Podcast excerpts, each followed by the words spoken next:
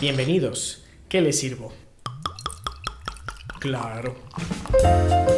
Las cinechelas. Las Cinechelas, con Karina Mejía. Y Charlie Acevedo. Aquí hablamos durante una hora Mm, o dos, a veces más. de cine, sus géneros, Directores, actores, la cartelera. las que nos gustan, las que odiamos y por supuesto, De chelas. quédate porque de que hay chela y hay tema, lo hay.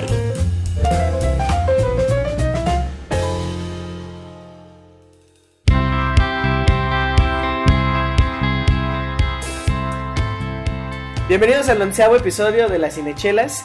Soy Charlie Acevedo y como todas las semanas me gusta mucho que nos estén escuchando y, y se unan al cotorreo de las chelas y del cine. El día de hoy nos acompaña, como siempre, Hola, ¿cómo están compañeros de aventuras cinéfilas? Yo soy Karina Mejía, es un placer que estén con nosotros el día de hoy. El día de hoy, lunes, martes, miércoles, no sabemos qué día nos estés escuchando. No, pero yo creo que sí deberíamos decir que hoy estamos grabando por primera vez en la historia del podcast en la mañana. Así que, pues eh, todo lo que conlleve este episodio ya saben que pasó durante la mañana. Y más adelante, más adelante van a ver qué va a pasar, ¿no? Pero es un, es un episodio muy especial porque es un tema bastante nuevo, yo quiero decir, incluso todavía en etapas experimentales, pero bueno, vamos a, dejarlo más para, para adelante el tema, que seguramente si ya leyeron el título del episodio ya como que medio se imaginan, ¿no? Y el día de hoy tenemos un invitado muy, muy, muy especial que es un amigo muy querido, que nos hace reír mucho y que pasamos un rato increíble con él. Con ustedes, Galo Cepeda. Hola, hola, muchas gracias por la invitación y pues sí, es un tema nuevo. Yo estaba un poco nervioso, pero ya platicando aquí con Charlie y con Karina, les vamos a dar más, más detalles. Y bueno, habrá que decir, si quiero mencionar, que nuestra queridísima Pau el día de hoy no está por cuestiones de agenda y es una mujer muy ocupada. Ella es famosa. Ella es famosa, ella es influencer, entonces el día de hoy nos acompaña, pero en corazón, Pau, te mandamos saludos. En espíritu, corazón e intención está presente en este episodio. Y parte de lo que vamos a hablar es también eh, mucho de, de- mucha información que ella nos, nos cotorreó. La selección de cervezas del día de hoy, este, no, no voy a decir que son patrocinadas por ella porque pues, no hay to- entre todos las conseguimos, Claro. pero Curado este, claro, eh, curadas y la curaduría es de Pau. Entonces, aquí está tu espíritu, Pau, te sentimos. Vamos entonces con la cartelera que no hay esta semana, como que los estrenos están muy... O sea, sí hay estrenos, pero no sé. consideramos alguno que valga la pena recomendar. Vamos a decirlo de esa manera muy honesta y muy clara. Porque definitivamente no te vamos a mandar al cine a que veas una película que ni siquiera nosotros eh, Sabemos que ni puede- pagaríamos por ver. No hay nada, ajá, nada que nos llame la atención, por así decirlo. Que muy raro, ¿eh? Porque es temporada navideña, empiezan los estrenos navideños y con ello la última oportunidad de las películas para colarse en eh, La temporada la de temporada premios, de sí, premiación. claro. Pero a lo mejor habrá que esperar un fin de semana más para encontrar algo que valga la pena eh, ir a ver al cine, ¿no? Y como no tenemos estrenos, lo que sí queremos compartirles es precisamente la lista de las 20 películas que tienes que ver sí o sí antes de que lleguen eh, las premiaciones, ¿no? Los Emmys, los Golden Globes, los, este, los Oscars y precisamente Vanity Fair hace un par de días prácticamente publicó una lista de las 20 películas que tienes que ver antes de la temporada de premiaciones y que les vamos a compartir muy rápidamente algunas de las selecciones que nos está recomendando la revista Vanity Fair. A ver, yo quiero saber porque no estoy seguro siquiera si he visto alguna. Espero que no sea nada de la lista, espero no nada más sacarme al Joker porque si, si quiero si quiero enterarme de que he visto más películas que, que el Joker para los Oscar. A ver, échale. Mira, la primera recomendación La primera recomendación que nos hace es The Farewell, esta película con Aquafina, esta chica rapera que está subiendo al estrellato así como espuma.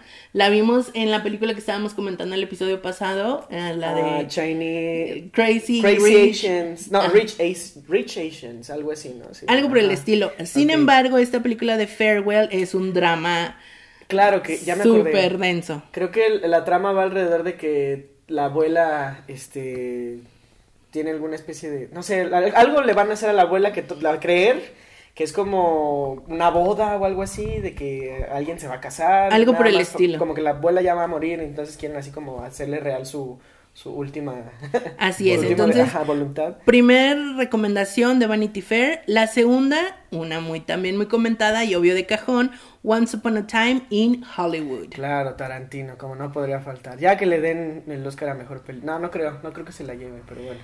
La que Mm, sigue. ¿Quién sabe? Suena prometedora. Suena pro- ¿Tú ya la viste, Galo? No, ¿No? pero- Pues Suena. déjame decirte que aquí mi amiga tampoco ha estado haciendo su tarea de ver películas de Tarantino, no ha visto ninguna. Nadie está How hablando de you. eso, Charlie. Que por cierto, mientras estamos grabando este episodio, yo mañana voy a pagar mi castigo, este, de, por no haber visto las, las películas de terror, entonces, este, creo que si Karina no cumple este reto para, digamos, enero, va a haber consecuencias. Ok, ok, ok. Quiero ver esas consecuencias. Reto. ¡Ay, mira! Qué, qué bueno que tengo amigos así. Bueno, eh, la siguiente recomendación, y esto sí me, me impresionó que esté en esta lista, The Hustlers. Esta película de J-Lo, que son un grupo de... ¿ella la dirige o ella Ella sale? la protagoniza. Ah, ok, ok. Entonces es un grupo de chicas que trabajan en un club de hombres y que me parece que está basado en hechos reales y que son estas chicas como que engatusan a los hombres y les roban cantidades millonarias de Oh dinero, ¿no? Y su coartada es así como pues el millonario el que le robé no me puede denunciar ni decir nada porque saldría a la luz el hecho de que Ajá, contrata de- ajá, este tipo de servicios, ¿no? Me pareció muy, muy interesante que la consideraran como un tiene que verse, entonces pues habrá que darle una oportunidad, ¿no? La fotografía se ve muy interesante y pues bueno, a- a- algo tiene Vanity Fair ahí que, que la considera Pues un tiene que- J-Lo. Ay, ¿qué, qué más ¿Qué más quieres? ¿Qué más se necesita? Ah, no sé, a mí honestamente ella no me gusta como actriz. De hecho, solo hay un personaje en el que me gusta y es Selena. Y ya. y O el eterna no- Selena, sí, sí, claro. De ahí en más no, no me late tanto. ¿Y cuál es la que sigue? La que sigue es esta película que yo creo que marca el gran regreso de René Zellweger, Ajá. Que Ajá. Zellenge- Zellweger, no sé, ustedes ahí, ustedes díganme cuál es la Siempre pronunciación tenemos este correcta. tipo de cosas con los apellidos raros. Y la película es Judy, que creo que es así como una película biográfica de una ah, actriz y cantante, en así como en su punto más alto y como el declive de la misma, ¿no? Ah, me parece que es el primer protagónico en donde la vemos a ella como retomar esta fuerza actoral que, que, la caracteriza. Hace mucho tiempo que yo no la veía en un, en un papel así y bueno, habrá que verla, ¿no? La que sigue, que estoy viendo en la lista, es con Eddie Murphy, que ya no lo hemos visto, bueno, yo ya no lo he visto últimamente y de hecho el último que he visto de él no me gusta, pero parece que promete Dolomite, que eh, según me cuentas ya está en Netflix. Es, es una producción de es Netflix, una de hecho. de Netflix. Ajá. Bueno, espero que ya se esté tureando en cines pequeños como lo tiene que hacer todas las películas de Netflix antes de llegar a las premiaciones. Se ve interesante porque de repente a Eddie Murphy lo ves nominado al Oscar por este eh, ay, ¿cómo se llamaba? Girls, Dream Girls. Dreamgirls, ajá. Ajá, como actor este de, reparto, ajá, de ajá. reparto y ah, de repente no lo ves y de repente aparece en Dolomite, vamos a ver qué, ¿Qué vamos a ver onda? qué sucede. Sí, sí, sí, es de esos actores bastante que tienen el talento de esa versatilidad, ¿no?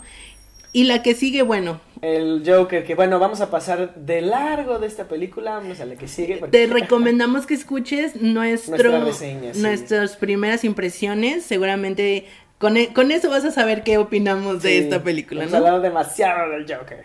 También está esta película de Pedro Almodóvar, con obviamente Antonio Banderas, que se llama Pain and Glory. Ah, claro, salió este año, no la, no la vi en el cine. ¿Tú la viste? Yo no la he visto, pero pues yo creo que como toda película de Almodóvar es un... He escuchado que es como es la película más personal de Almodóvar. Ah, o sea, que, realmente muchas personas vieron a- al director en el personaje. De Ok, ok, ok, interesante. Habrá que verla. Luego también está Paradise. Parasite. Parasite, perdón. Ah, que ya hablaste también. Paradise. Nada que ver, mi, mi error. Que hablamos de ella la, la semana pasada, ¿no? Se Ajá. estrenó la semana pasada. Y que está haciendo como un super boom, ¿eh? O sea, está haciendo, está arrasando en todos los festivales y no se puede dejar de hablar de esta película. Entonces, esperemos, le vamos a pedir al diosito del cine que nos la pongan en cines aquí en México y que no tengamos que recurrir a, a métodos ilegales para ver esta Aquí obra de no se arte. recurre a métodos ilegales para ver nada, muchachos. Y la que sigue, y es algo que yo quiero ver ya desde que supe que existe, Jojo Rabbit Sí. de Taika Waititi. Ah, ya estuvo en, ah, no recuerdo en qué festival últimamente, que también fue un super boom, ya le dieron cosas a, premios a Taika Waititi por esta película. Y la verdad es que el mood, eh, ni siquiera el cast, yo quiero nada más ver qué carambas me va a contar este cabrón, o sea, se ve muy, muy, muy interesante.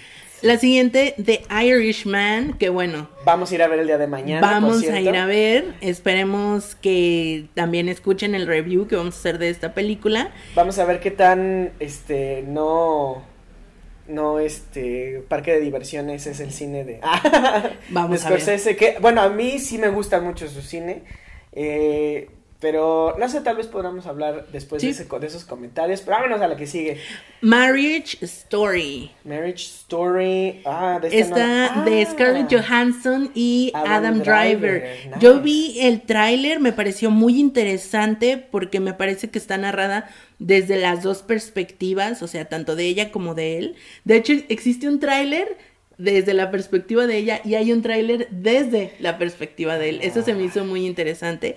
Y bueno, igual, producción Netflix, que me da mucho gusto que sí sea y que se esté apoyando como todo, todo lo que está haciendo esta, esta casa productora. Casa- ese monstruo productor, yo Sí, ya ahorita ya es Así lo monstruo. están viendo los otros Sí, estudios. sí, sí. Ah, está Ford, Fer- Ford vs. Ferrari, que es una película que ya está en cartel ahorita, que personalmente no me llama la atención, pero entiendo por qué se está perfilando. Obviamente está Christian Bale, está Matt Damon, y además es una especie de biopic. Ese tipo de películas siempre llegan a las premiaciones. Probablemente no ganen nada, pero bueno, ese es mi. A lo mejor eh, pienso que tiene mucho que ver ahí logros técnicos, puede ser. A lo mejor, ajá, Audio, sonido, edición. ajá, a lo mejor efectos especiales, no lo sé. Vámonos con A Beautiful Day in the Neighborhood, que también es algo que quiero ver. A mí me encanta Tom Hanks en este tipo de personajes eh, biográficos. Por ejemplo, a mí me encanta él siendo Disney en este... Sí, eh, salvando a Mr. Banks. Ajá. Bueno, en inglés es Finding Saving, Mr. Banks, algo así. Saving Ajá. Mr. Banks. Saving Mr. Banks, me encanta. Y ah, a ver qué tal nos va con, con esta película. ¿Qué tal le va a él con esta película? Yo espero realmente que, que llegue a, por lo menos, a ser reconocido como tal, ¿no? Bueno, aunque Tom Hanks ya tuvo su época de, de altas premiaciones con, de- con, con una película, de hecho, de la que vamos a hablar. En tal un vez. momento más. Ajá. Ah, The Two Popes, que también es de Netflix. No inventes, esa me da muchísima curiosidad de ver. Siento que va a estar muy, muy buena. Tengo muchas ganas de verla por Anthony Hopkins, obviamente, y por esta, o sea, yo nada más he visto el tráiler. Me da mucha curiosidad, tengo muchas ganas de verla. Creo que está haciendo un trabajo muy bueno. Y, y me gusta mucho como estas películas que te dejan ver el otro lado, no solo como la cara oficial de los hechos, sino todo el drama que hay detrás de tomar una decisión como esa, ¿no? Que- y hablamos de, de esta situación donde el papa anterior, Benedicto XVI, renuncia, Renuncia y- a su papado. A mí, a mí lo único que se me hace, bueno, a mí no me llama tanto la atención, porque ese tema, híjole, yo creo que ya, ya, ya lo mastiqué demasiado en otros, en otros momentos, pero me encanta que sí se hayan traído a Jonathan Price, porque su parecido con el Es Papa Benedict- este, Francisco es, es increíble. Sí. Pero bueno, eh, la siguiente, ¿cuál? Vamos a ver, es Richard Jewell, no he escuchado nada de esta película. Y al parecer Clint Eastwood está ahí Ajá, relacionado, es no el sé de qué. director, Ah, eh, es director. de Warner y se estrena aparentemente en- dentro de tres semanas, en diciembre, mm, habrá que verla. La verdad es que a mí el el dram- los dramas de Clint Eastwood no, no me encantan, pero lo que sí me llama la atención es que este, este actor, Paul Walter eh, Hauser, le encanta hacer este tipo de, de personajes que engañan de repente a la gente. Es un actor de físico así como muy poco protagonizable, por así decirlo. Ok. Pero hace unos yo lo vi en Yotonia en eh, ah, bueno, hace como dos años que vi esa película. Sí. Y es un personaje que realmente te desespera tanto que es muy bueno. Y, y yo creo que sí marca un buen nivel histriónico para este actor. Ojalá este sí le den algo, pero como la, no sé, la película de, de Clint Eastwood no, no me llama tanto la atención. Sí. Va- sí, habrá, sí. habrá igual que analizarlo después, pero está Bombshell. Bombshell es la siguiente recomendación. De esta película, honestamente, no he escuchado absolutamente nada. Estoy viendo que es como un, una película de Charlize Theron. Entonces, Nicole Kidman, Margot Robbie. tiene Margot. Robbie. Ajá. Vamos a ver qué, qué tal con esta película. Creo que tiene que ver algo con un asunto de periodistas, de las noticias en Estados Unidos. Entonces, vamos viendo, vamos viendo a ver qué, qué tal, qué sale de esta película. Ujú. La siguiente, 1917, ah, que es otra película de este épica de guerra.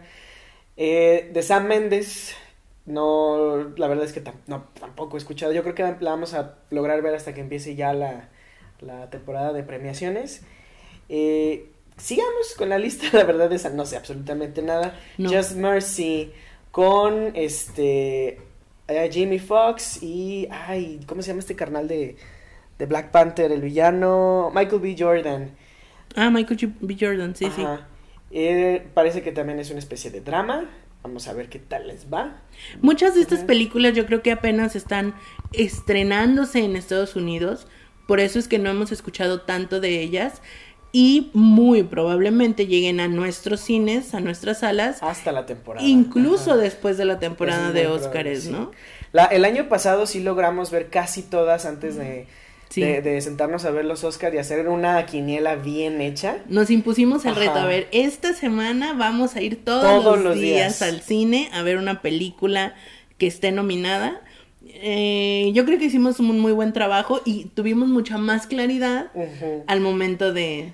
Y tuvimos más claridad de, de este del cómo a lo mejor los Oscar no están siendo tan o- eh, objetivos. Claro, por supuesto. Las premiaciones. Pero la bueno. discusión de cinco años para acá, ¿no? De cada certamen. Exacto. La siguiente. La siguiente, la siguiente es algo Jinx. que... no, yo tengo que seguir hablando, lo siento. Entonces, es Little Women de Greta Gerwig y yo, yo sí me muero de ganas por verla. Yo también. Por el cast, nada más chequen el cast, amigos, es Shorsha, ya sabemos decir su nombre, Shorsha Ronan, eh, Timothy Chalamet, eh, Florence Pugh, que sale en Midsommar, Me sorprendió muchísimo ese. y un gancho mercadotécnico que se llama Emma Watson. que yo no espero nada de ella, pero de todos los demás. Ah, y Meryl Streep, que va a, a interpretar a... No, no, este, super cast. Sí, sí, no manches.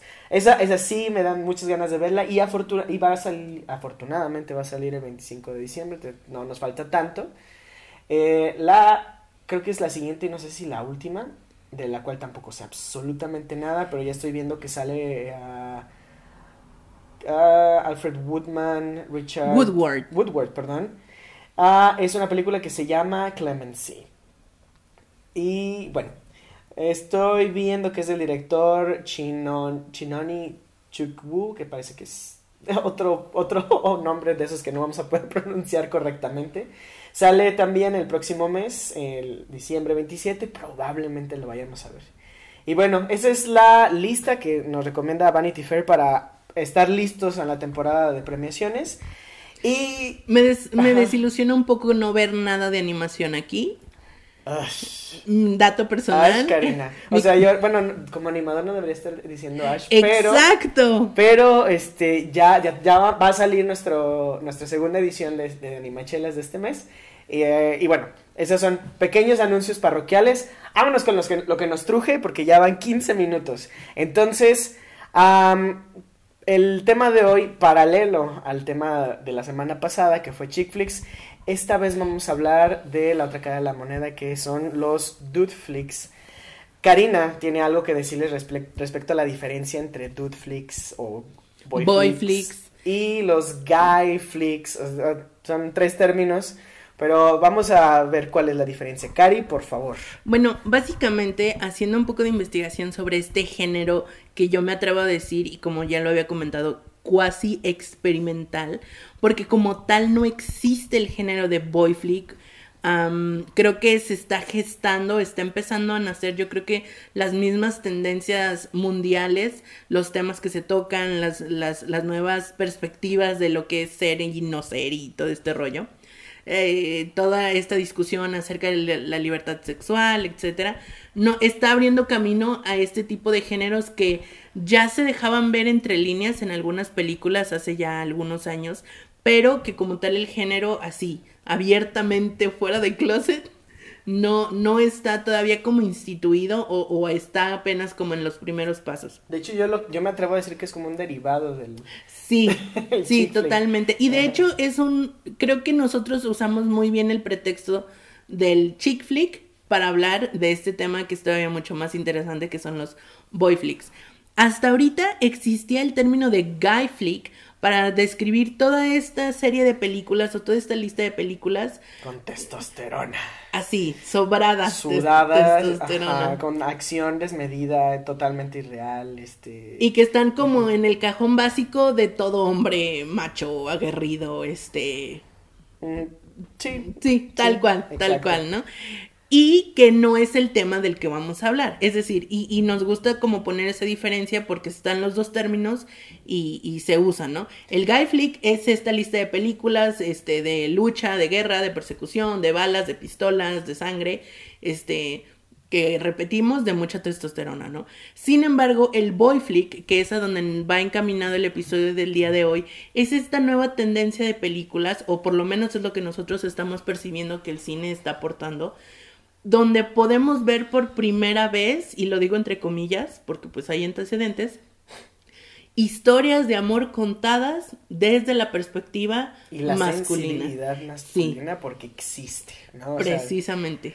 y pues tenemos, igual que la vez pasada, tres listas de, de cinco películas uh, que van de la mano de nuestras cervezas. Y para inaugurar esta primer eh, lista de películas que son ligeras, son básicas, tienen una fórmula muy fácil de entender, empiezan bien y terminan bien.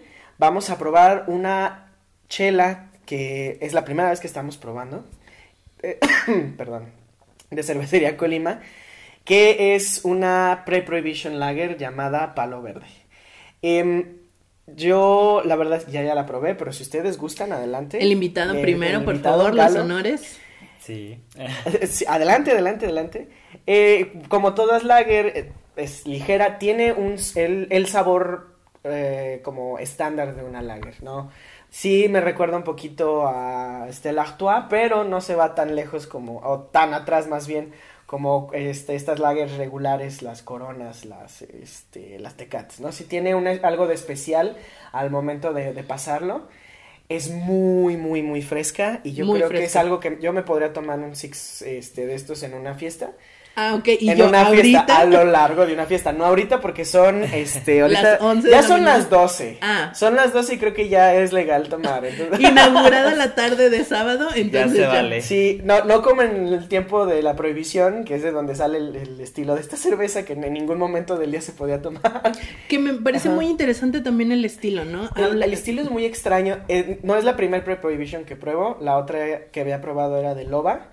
El Loba no me acuerdo, lo va, no, me acuerdo el nombre de, de, la cerveza, pero también tiene, sí siento que la pre-prohibition de Loba es un poquito, mucho más ligera que esta, esta se siente más amarga al momento de, de pasarse. Y para los que no sepan, ¿A qué se refiere este estilo? A ver, Charlie, ilústranos. Pues es básicamente el estilo del lager americano que se hacía antes de que se prohibiera la venta de alcohol, ya en los años no recuerdo. Fue 30, 40. Muy cerca de la depresión. Entonces, obviamente la gente dejó de tomar y pues, la depresión creció. Ah, no, no, es cierto. Pero eh, sí, es básicamente eso. es, eh, no entiendo, yo no, no, no sé cuál es la diferencia entre una pre-prohibition lager y las lager americanas en el, eh, actuales, porque pues la verdad es que a mi sabor no hay bastante diferencia, pero es, eso es, seguramente los, nuestros amigos cerveceros de Colima o de Loga nos sabrán decir. Por favor, instruyanos. Sí, por favor, instruyanos. Ah, nos pueden mandar un mensaje, un audio eh, por Anchor, si nos hacen el favor, y pues lo publicaremos en algún otro episodio. Galo, ¿qué te pareció? Oye, algo muy interesante que estoy viendo que tiene ralladura de limón de Tecomán. O sea, es una ah, parte súper específica de, de Colima. Y pues sí, sí sabe a... Saludos a mi familia de Tecomán. Ah. Y a todos los que nos escuchan por allá. Por sí. Oh, eso está padrísimo. Es lo que, eso es lo que pasa con Colima. Siempre lo quiere hacer tan del estado. O sea, Piedraliza, que es otra chela que es de ellos, está hecha con agua de... No, no es cierto. Marabasco. Está hecha con agua del río Marabasco, según, según entiendo. O sea, todos sus conceptos cerveceros van muy de la mano del estado. Está genial. Está muy, muy padre. Luego, creo que alguna vez probamos una chela, este que tuvo por ahí en su cocina piedras volcánicas, no recuerdo nada, No. algo así, pero, y del volcán de Colima. De Colima. Ajá, entonces sí, Colima siempre hace cosas tan, tan interesantes con sus cervezas. Y ah, pues bueno, con esta abrimos la lista. Um, ¿tú ya la probaste? ¿Qué te pareció? Ya la probé, me parece una lager bastante, bastante buena, muy básica para, para quien quiere empezar a experimentar con las lagers. Ah, y sí, yo creo que es muy fresca. No detecté aromas ni sabores peculiares fuera del estilo. A lo mejor me hizo falta un poquito de eso. Ahorita que estoy escuchando lo de la ralladura de limón, a lo mejor me hubiera gustado sentir un poquito más lo cítrico, pero está bastante buena. Está riquísima. Gracias, Colima, por seguir. Oye, independientemente también del sabor, el- la, la presentación está chida, ¿eh? El diseño de El sus diseño, etiquetas siempre son bonitos, ¿no? Yo creo que eso es Me lo encanta, primero que llama la atención, ¿no? Sí, de hecho, la Cabañuela, que es una cerveza que van a sacar ya en estos meses, y es una que sacan cada, cada año, así que empiezan este, las fiestas de fin de año y Sí. eso. La etiqueta es un copo de nieve, Oh. este, así en plateado dorado, no recuerdo, está muy, muy bonito. Y yo creo que esa nos la traeremos para el especial de Navidad, a lo Uh. mejor, no sé. y bueno, empezamos, arrancamos con, um, con la lista. Eh, primero, vamos a decir que estas películas son igual básicas, pero buenas dentro de, o sea, nos hacen de reír cada vez que las vemos. Así es. Y la primera es una que a mí me gusta mucho porque sale Jack Black eh, en una, en un, este, una especie de, como delirio suyo, que se llama Amor Ciego. Bastante viejita, por Está- cierto. ya, tiene muchos años, no recuerdo ahorita la fecha, pero básicamente trata de que él se golpea la cabeza y de repente ve a... ¿No? ¿Se golpea la No, cabeza? no, no. Se encuentra con este señor que es como mentor y coach y no sé qué, y le empieza a decir, no, es que mira, la, lo importante de las mujeres es su interior, que no sé qué, y le dice como, como que ellos quedan atrapados en un elevador y le empieza a hacer como medio coco wash y le dice como unas palabras ahí como medio especiales. Hacemos pausa, mejor. Y ya. Por favor. Lo voy a desconectar, yo creo. Déjenos en paz. ¿Sí, diga? Electra. Bueno, bueno. Adiós. Uh, where do I turn this off? En lo rojito, ¿no? Ah, o quítale una pila Ah, sí, también. Turn this off. Adiós. Oye, ¿y no suena acá? ¿No? No. Mm, Yo espero que no. Si no, pues lo pausamos otra vez y ya no pasa nada. ¡Vámonos! Ok.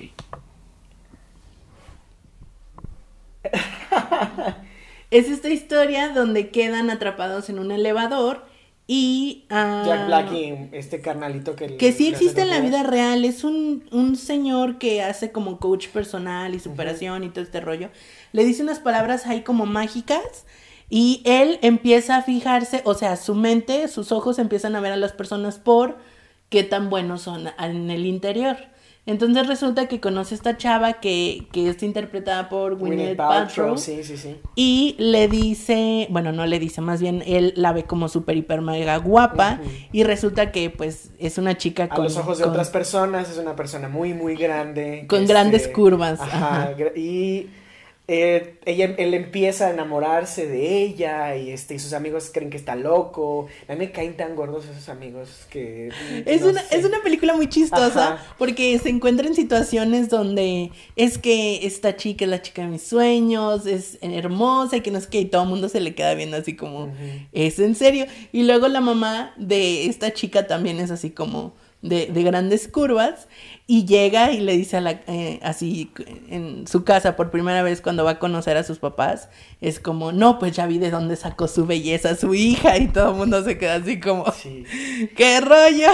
Ay. Pero es una película bastante Ajá. cotorra y yo creo que muy ah, atinadamente en el enfoque del boy flick del que queremos hablar. Es una película ligera, es una película dominguera que habla de una relación amorosa desde la perspectiva de un chico, ¿no? Cómo el chico, cómo él vive su parte de la relación, cómo lo entiende, cómo lo asimila y, y toda esta situación. Y todo esto que de repente Jack Black le pone a, A sus su- películas. sus películas. O sea, yo sí creo en esta ocasión, como Paola ha dicho de Emma Stone, que no es cierto, pues, pero que este tipo de actores son siempre las mismas personas en sus personajes. Es cierto, yo creo que Jack Black lo es, incluso está en Kung Fu Panda. O sea, no, no noto alguna diferencia de este personaje al carnal que sale en Escuela de Rock. Pero pues, o sea, es, vas a verlo a él eh, por la, el tipo de comedia. Es lo que llama la atención. Y está padre. ¿Tú la viste, Galo? Hace muchos, muchos años, sí. ¿Recuerdan alguna escena que, aparte pues de la que Cari este, ya dijo, a mí eh, que, que les haya gustado la película? Entonces, bueno, ya mí, yo quisiera hablar de una donde él y sus amigos, antes de incluso de conocer a la chica, están como que tratando de ligar en, en una especie de antro. Y a mí se me hace que esa escena es así como la definición del... de, no, no la definición, pero como el bollo, el como el, este tema del, de los chicos que siempre van y en las películas siempre les funcionan sus técnicas de ligue. ah, aquí sí se me hace como una ridiculización de ese tipo de cosas, ¿no? Es así de no, no todo funciona, no siempre la, la forma en la que le, esta forma de hablarle a las, a las chavas te va a servir. Sí, de acuerdo. Entonces, eh, yo digo, a- esa es la escena de la que yo me acuerdo. La siguiente en la lista, y díganme si la han visto, porque yo no la he visto. Yo ya la vi. Tú ya la viste porque sale este Mi novio. Centinela, ¿cómo se llama? Noah Centín, Noah- Centineo. Noah Centeno, sí, ya. Centeno Este, no es pan integral. ¿De por qué el trata de esta Dios. película así a grandes rasgos? Porque yo la verdad es que no la... Bueno, yo creo que Netflix está aprovechándose de la gran popularidad de este actor que surge a partir de la película de la que hablábamos el, el episodio pasado, de que todos es los... Todos los chicos de los que me enamoré. sí. está aprovechando esta gran popularidad que tiene este actor y le está dando bastantes protagónicos en sus películas. Y en esta ocasión, y el motivo por el cual la traemos a colación, y a mí me pareció muy interesante cuando la vi, es que él no es el interés amoroso de la protagonista, sino que él es el protagonista de la película. Y la película tiene 100% sus tintes y sus tonos de eh, comedia romántica, ¿no? Eh, se trata de este chavo que le gusta a una chica muy bella, muy adinerada, entonces tiene el objetivo de entrar a estudiar a, mm, no recuerdo, Harvard, Princeton, un- una universidad, universidad prestigiosa. gringa. Correcto. Y resulta que pues tiene que juntar dinero y no encuentra la manera como de lograr todo al mismo tiempo. Y él y un amigo construyen una app de citas. Entonces, básicamente a él lo contratan para hacer la cita y pues se ve como todo este, em, como esta transformación de él en un experto de arte y luego de repente ya es un vaquero y luego al siguiente día es un rockstar porque pues se va adaptando a las necesidades que la cita lo requiere, ¿no? Entonces es como todo este drama entre que se enamora y no se enamora y se da cuenta que la chava que sí quiere estuvo a su lado todo el tiempo y tipo bueno, Yesterday, ¿no? Que estuvo en tu frente a ti todo este tiempo. Este, que también es otro boyfriend, del cual ya hablamos demasiado y no vamos a hablar más, pero este, sí. Es tan típico que yo cuando vi el tráiler sí dije, no, ya sé en qué va a acabar esto, pero creo que cabe mencionarlo porque es la misma fórmula modernizada, ¿no? Este, Sí, sí, sí. Netflixeada, vaya.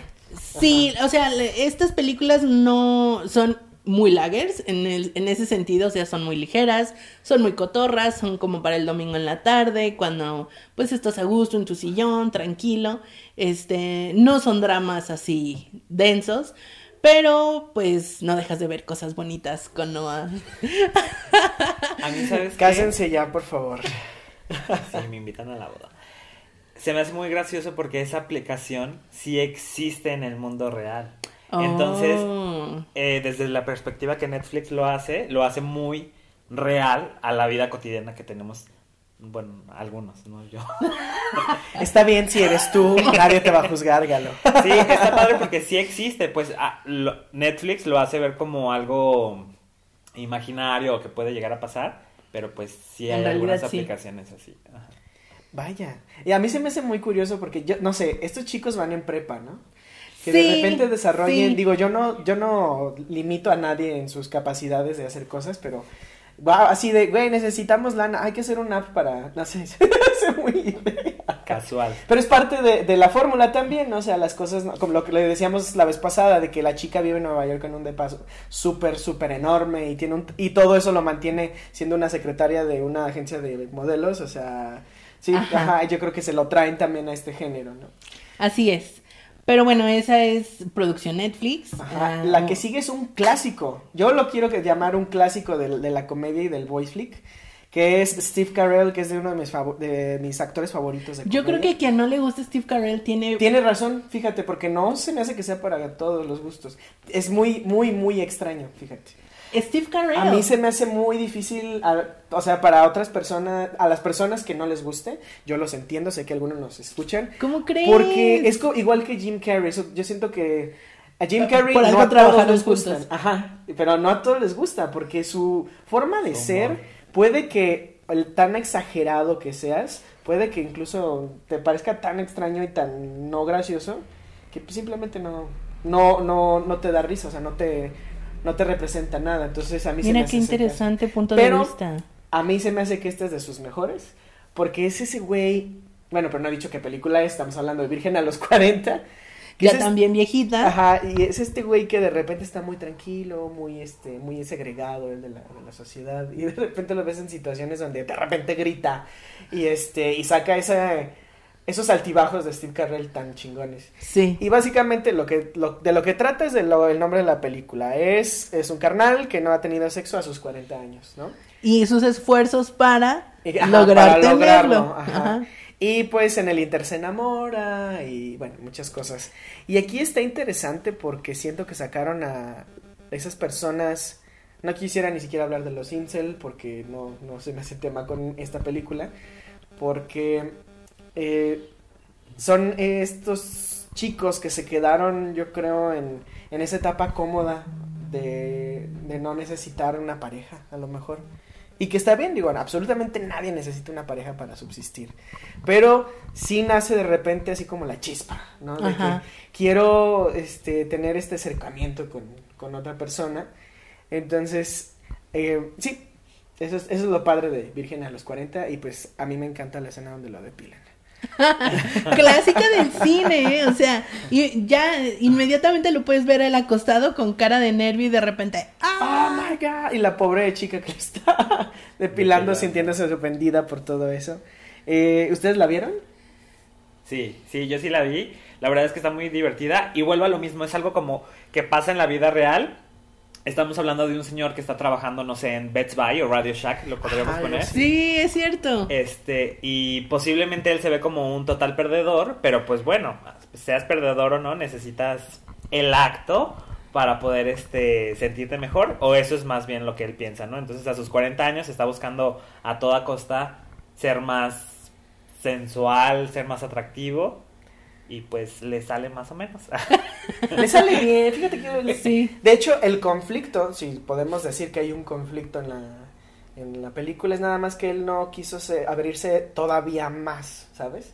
Sí. Ese- ese es la- y yo para mí es así como, yo soy un libro abierto y ustedes lo saben, pero es así como, carnal, hubieras dicho dos palabras y ya, ya, y ya hubiera estado chido, así. Y yo creo que lo hace también, o por lo menos su viaje de autodescubrimiento y de búsqueda de esta compañera o, o, bueno, compañero, no Sí, lo sabemos. No sabemos, no juzgamos. Exacto.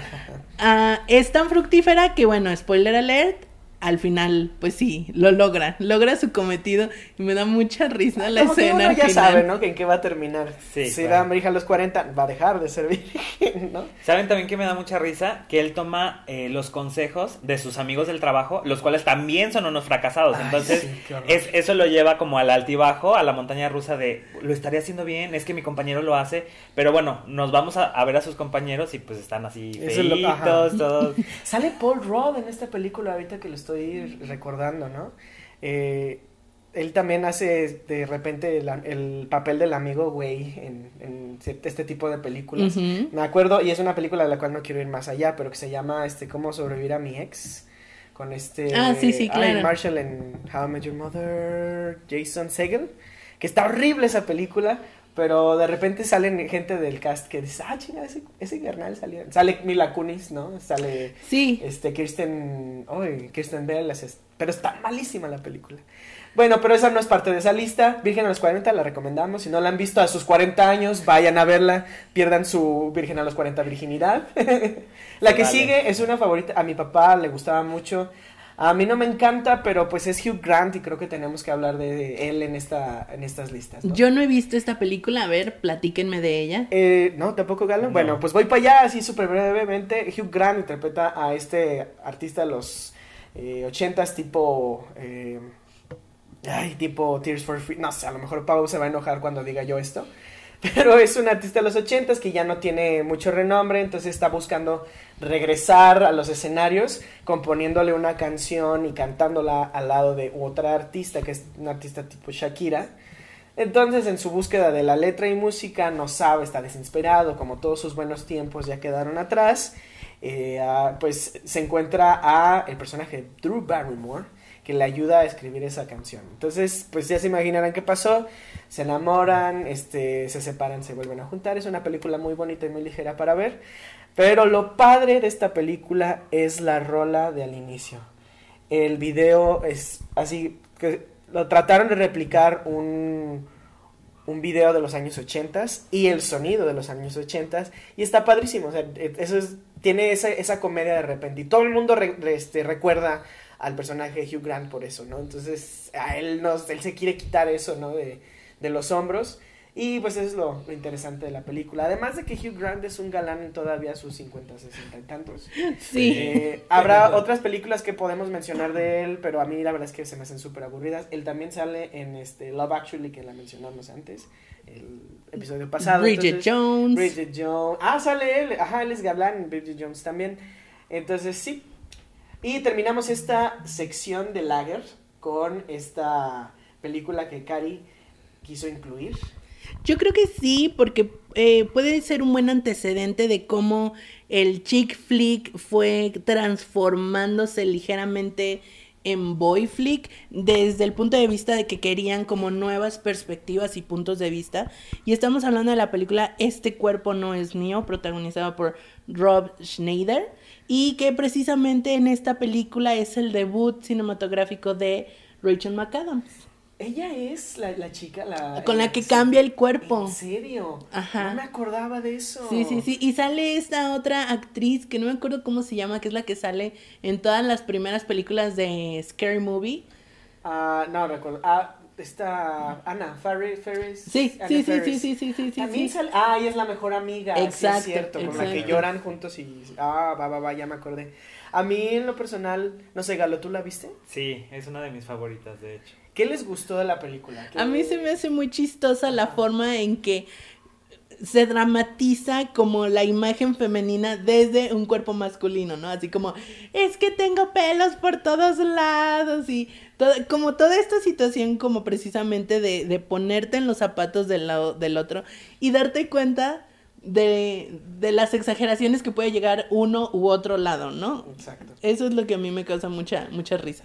A mí es como la película dominguera favorita, esa es como para hacerte ahí tus palomitas, tus papitas y estarte riendo de algo también muy muy normal, ¿no? O sea, desde que se pone, no sé, los, los calzones de niña y dice así como de que ¡ay, hay algo entre mis piernas! Pues claro. De hecho, no Este, cabes en eso, ¿no? O sea, no necesitas espacio. Y creo, hace años no lo pensaba, pero creo que eligieron al actor eh, perfecto para ese papel, porque no es alguien atractivo, no es alguien tan varonil, no es alguien que digas, ay, lo quiero ver haciendo ese papel, no es el típico chistoso loquito, entonces entra perfecto. Además de que, ay, ¿cómo se llama esta chica? Rachel, Rachel. Rachel es- McAdams. es perfecta en cualquier papel que le ponga. Eh, yo estoy de acuerdo con eso, estoy de acuerdo con eso. Eh, de hecho, la, la acabo de ver en The Notebook. Amigos, vayan a escuchar mi review de The Notebook. Que espero que a las alturas de que estén escuchando este podcast ya esté, ya esté subido. Espero. Ah, Cari ya me está viendo con ojos de Do It. Pero a mí, personalmente, de todas esas películas que pasaban los domingos en la noche de Canal 7, 5. No, en Azteca 7. este era Ay, Azteca 7. perdón, perdón. Era de esas de que decía, dos veces la vi, me latió, estuvo chistosa, ya después no. Entonces, ah, pero la primera vez sí fue así como de ese tipo, y no es la primera película de cambio de cuerpos, pero sí debo decir que es de las mejores que hay en, en es- con ese tema. en ese ¿no? género. Hay una por ahí que era de dos papás que no se entendían, así dos padres de familia, mamá y papá Mm, que de repente cambian de papeles y este él se va a hacer las cosas de ella y ella se va a hacer las cosas de él. O sea, está padre el concepto, pero no no sé y también se llevan así como este tema de contar las vivencias de una mujer en la perspectiva de un hombre y viceversa. Pero creo que no al nivel de este cuerpo es mío, porque sí se van a cosas muy, muy específicas, Muy ¿no? Y bueno, con eso la cerramos. Te voy a pedir la siguiente cerveza, que es una cerveza ajá, de cervecería Reina de aquí de Guadalajara. Y bueno, va, yo la, la, este, la escogí porque pues, simplemente va muy ad hoc al tema. Se llama El Macho, ¿no? Y- Muy ad hoc, muy ad hoc. definitivamente. Y vamos a hablar de- en, en esta sección de El Macho, de películas que no sacan al macho de, la, de, de los personajes. De hecho, sacan la parte más sensible del, de- del vato, ¿no? Entonces, primero la voy a servir. Les debo decir que esta es una IPA. De hecho, uf, ya de nada más servirla se, se, se huele. Ay, carajo. Ahí va, Bueno, ahí va. ahí va, ya, ya se nos. El macho se El- nos salió tantita espuma de. Sí, rebelde, macho Rebelde, rebelde, macho. Voy se por un salió de la copa. mientras vayan probarla, pro- probarla, vayan probándola. Este, Pues miren amigos, les voy describiendo tal cual lo que sucedió. El encaje de Bruselas es tremendo, es decir, se salió de la copa y, y sí por el hecho de que se libera la, el- la carbonatación. sí, Pero sí, o sea, el encaje de Bruselas está muy denso. Yo veo un, un tono ambarino, amarillo, medio turbio.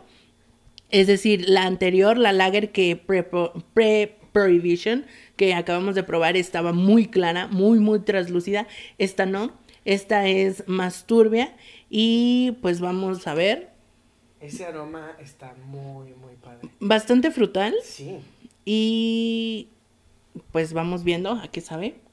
¿A qué crees? Pues al lúpulo. De, ya, de que hueles, ¿no?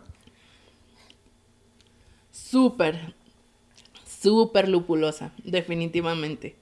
Sí, una IPA. A mí se me hace que Una es una IPA IPA muy- muy buena. ¿no? A lo mejor Sí. algunas exceden en, el, en el amargor de, del lúpulo, o sea, de, de- de ese sabor, pero de hecho, yo me atrevo a decir que de todas las que he probado, esta es mi favorita. Ok. El macho de cervecería Reina. Mm, Porque, o sea, es por eso, básicamente, balance. No hay más, no hay más que decir al respecto. Galo, ¿tú qué probaste?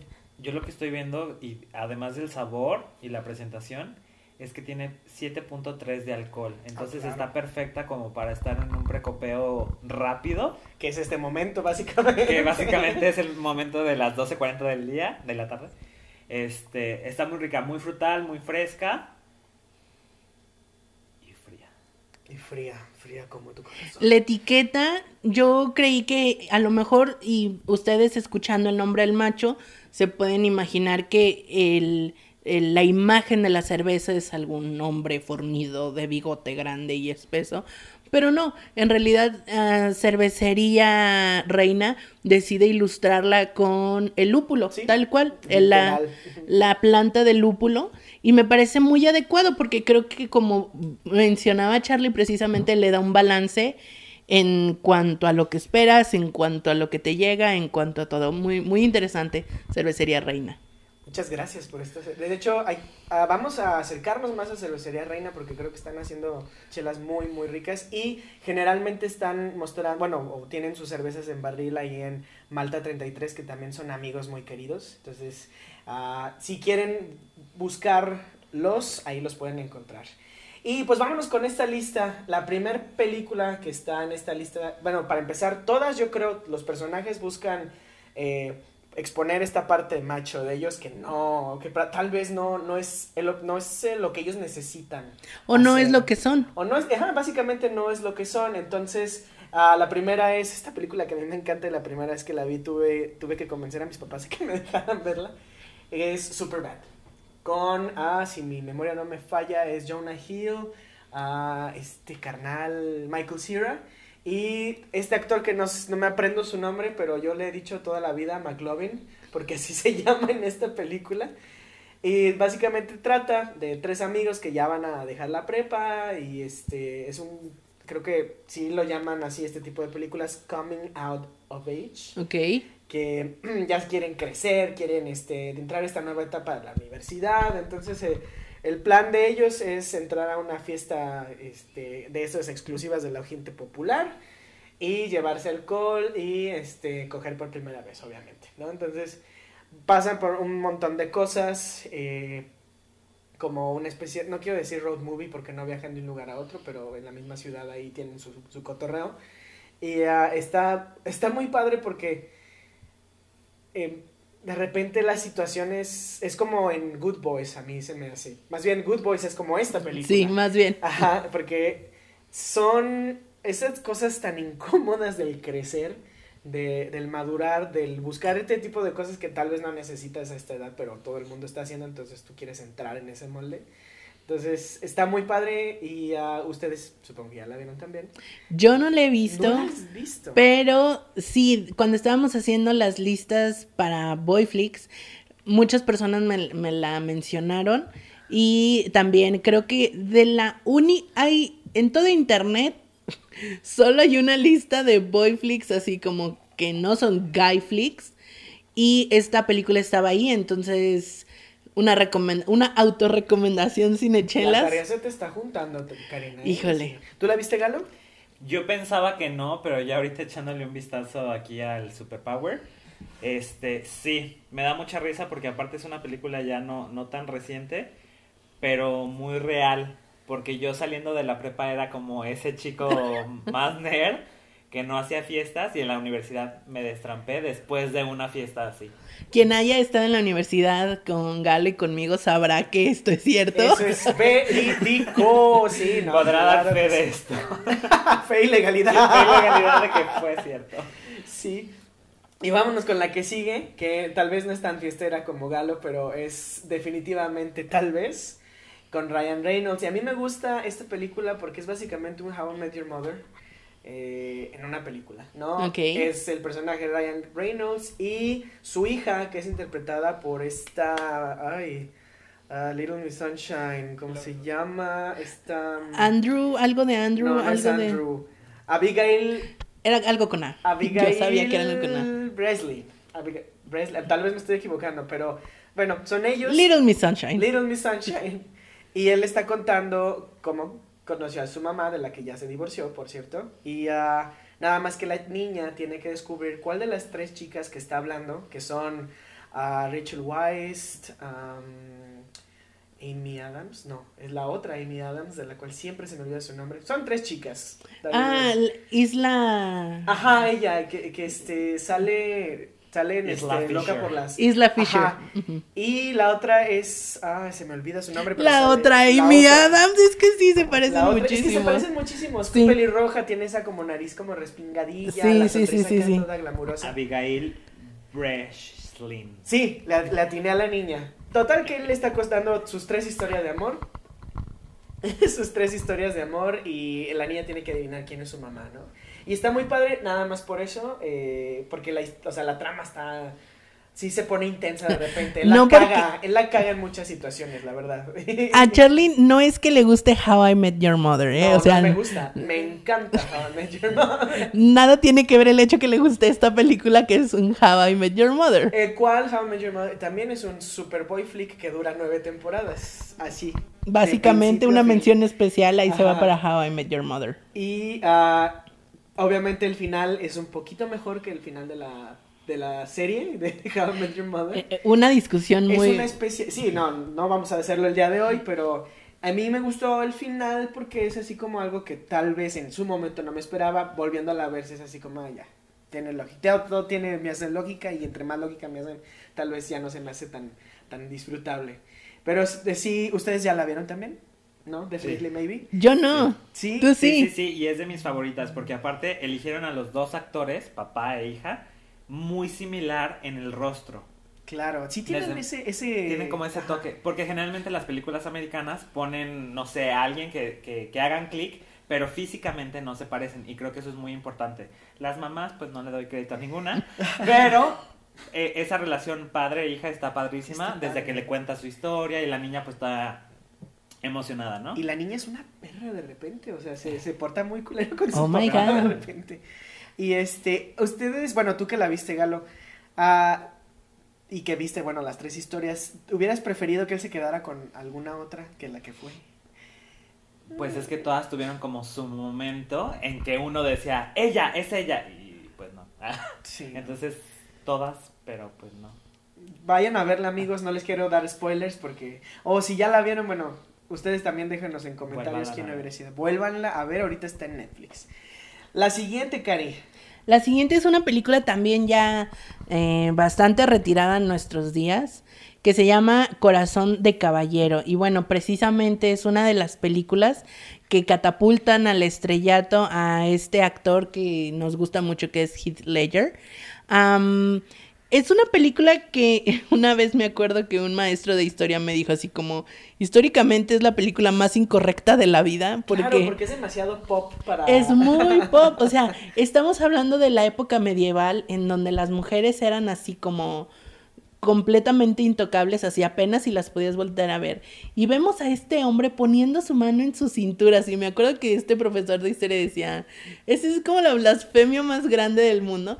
Entonces sí, este es, es una película muy pop, ambientada en la época medieval, y es este esfuerzo precisamente, como su nombre eh, de la película nos indica, donde el caballero tiene que hacer su lucha para conquistar A a, la doncella. a la doncella, a la princesa, ajá, precisamente.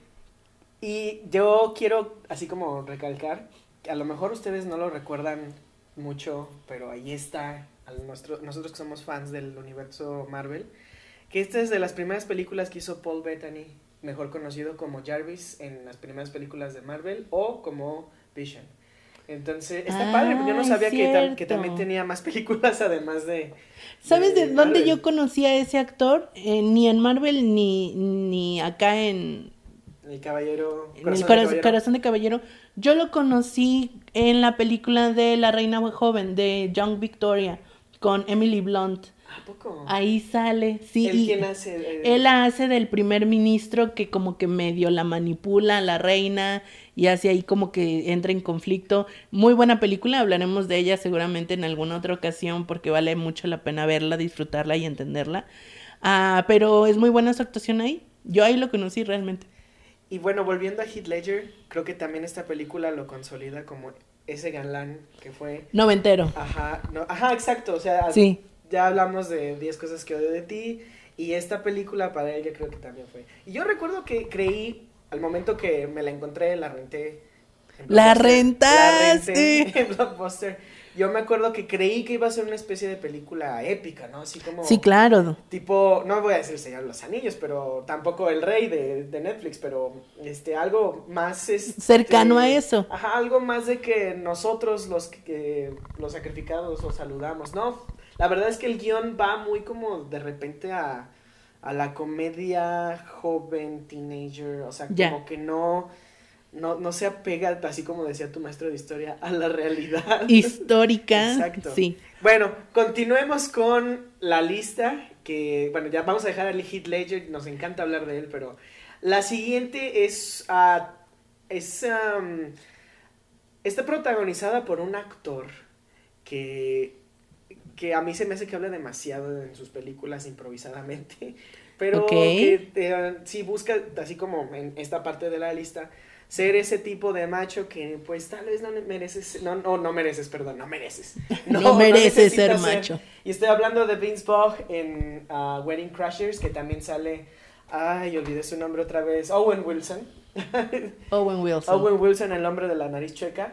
Y basic- básicamente son dos amigos que tienen un buffet de abogados que se especializan creo que en divorcios. Ok. Y ah, se dedican sus fines de semana a colarse a bodas. Ok. Así de, sin, sin ser invitados, ellos se vuelven el alma de la fiesta y luego a ellos les encanta ir a, este, a ponerse hasta las chanclas a las bodas. Entonces, ah, como es de esperarse, en una de las bodas se encuentran al amor de su vida y bueno, está interesante porque el hecho de que sean wedding crashers o, cola, o no sé cómo se diga en español, ¿cómo lo podemos decir en español? Los Ah, Cazador de... cazadores de bodas, ajá. o gorrones. Gorrones. Gorrones. Ah, Ah, los en gor- español sí, claro. Gorrones de bodas. Ah, O en España le han de decir a la gorra, no hay quien le corra, no sé, algo así. Eh, se me hace que es como un salto de esa vida de vato solitario, soltero, este, sin admitir absolutamente nada más que la testosterona en tu vida, Sí. a, a la vida de, no, no, a la vida de pareja, pero a la vida sensible, ¿no? Al, al Sí. realmente de ablandar al corazón tantito. Y está padre por eso, porque además les pasan un montón de cosas que a mí cuando se empiezan a meter con una familia, o sea, se, se pone, se, se hace tan íntimo de repente el asunto que, bueno, se- está muy, muy chistosa. Y si ustedes la vieron, me gustaría escuchar. ¿No? ¿Tampoco? Yo no la vi, pero bueno, aquí ya eh, sintiendo los efectos del macho, la cerveza principal, este, me doy cuenta de que sí estamos repitiendo elenco aquí. Aquí sí entra. Aquí sí entra. ¿Y quién es? Isla, Isla Fisher otra vez. Isla ¿no? Fisher y está Rachel McAdams. Richard, ah, que es el Love Interest. Y sale este, ah, Bradley Cooper Bradley también. Cooper Me también. caga su personaje en esta película, ahorita que me acuerdo.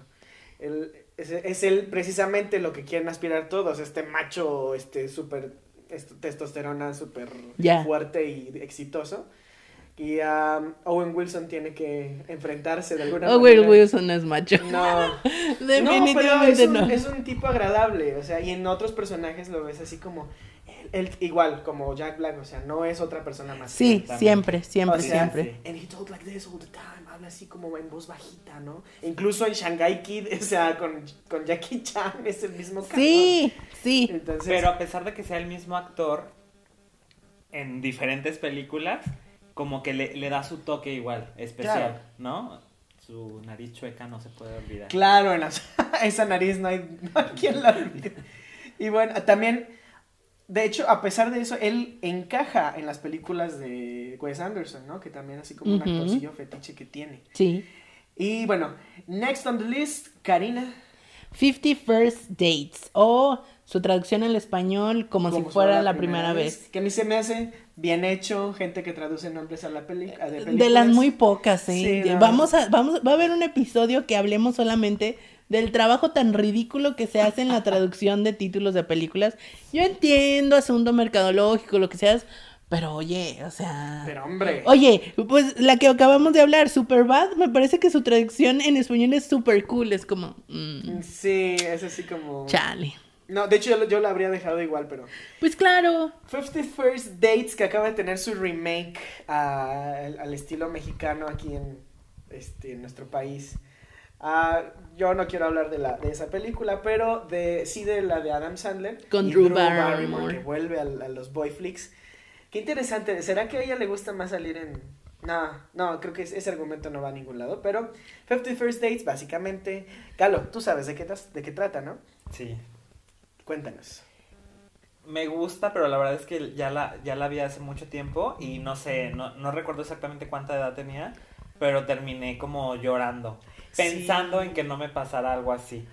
que te, no te encontraras así como que, que tu amor, el amor de tu vida tuviera este esta memoria de corto plazo o que se quedara estancada en un día, ¿no? Exactamente. Sí, sí va por ahí, ¿no? Sí, Sí. la morra tiene una enfermedad que hace que cada vez que despierte por la mañana piense que es el mismo día. Entonces, eh, el asunto es que Adam Sandler eh, la conoce y pues un día la ve, ahí como que coquetean, se caen muy bien y él se queda así como, ah, pues chido, mañana nos volvemos a ver y, y, y sigue, ¿no? Y resulta que no, que es empezar desde el inicio y es este intento el de- al día siguiente, pues él sin saber nada, de hola, ¿cómo estás? Que no sé qué, y ella así como, ¿quién eres? Aléjate, ¿por qué me estás hablando? O sea, se le borra el cassette muy cañón. Y la cosa es que todo el mundo, eh, eh, o to- o bueno, no todo el mundo, pero toda la comunidad de donde ella vive, que es como una isla de Hawái o algo así, Sí, sí es Hawái. la cuida y la protege muchísimo y, y le dice, ah, sí, es el mismo día. Y su papá y su hermano, que algo que yo así se me queda súper presente es como, ay, mira, es Sam, Sam del Señor. De los Anillos en un papel de comedia que ¿Qué? no es que es la segunda vez que yo lo veo en una película de Adam Sandler. Es la única película que no es El Señor de los Anillos donde yo lo he visto. Él sale en Goonies, él hace el protagonista de Goonies cuando él, él era niño, ¿no? Ok, está bien. En- pero a mí me gusta mucho esta película Fifty First Dates porque sí, te- te- al principio sí te está así como que mostrando, el, ok, es la, es la misma cosa de siempre, va, se van a enamorar, se van a pelear, van a casarse, ¿no? Sí. Pero está, realmente lo tiene bien difícil el personaje de Adam Sandler porque la tiene que enamorar todos los días. Y nos hace así como una, un ultimátum, de hecho, a mí como persona me lo dejas. Así tendría que ser el avivar el fuego de la pasión o del amor entre una pareja. Siempre tienes que estar buscando de formas de, demostrar cariño y amor. A lo mejor, digo, todo el mundo lo tenemos diferentes formas, pero a mí se me hace una, una excelente metáfora del cómo así tiene que ser, pues, o tendría que ser. O se sugiere. O se sugiere, ¿no? Se recomienda, pues, ahí en la parte de atrás del empaque, que... De hecho, esa es la parte que a mí como que me hace conflicto, tener que rescatar a alguien todos los días. Yo creo que por eso me llegó el, el lado, o sea, con qué agallas tienes que aguantar todo eso, ¿no? Yo me fui eh, Al- al, a- al al otro otro lado, ajá. Porque toda la gente, o bueno, de, de lo que me acuerdo era que, ay, qué romántico. Y yo así como de, no, Qué flojera. trabajo. Sí, Qué sí. trabajo, pero pues sí, qué chido. Bueno, lo, este, ustedes díganos si ustedes lo harían. Yo sí estaría dispuesto, así como a llegar y, y experimentar, ¿no? Así como de, a lo mejor es decir, este tipo de cosas no, no es recomendado, a lo mejor este tipo de cosas. Bueno, cabe decir. Y con esta película terminamos nuestro segundo compendio, eh, engalanado por esta cerveza de cervecería Reina, el macho.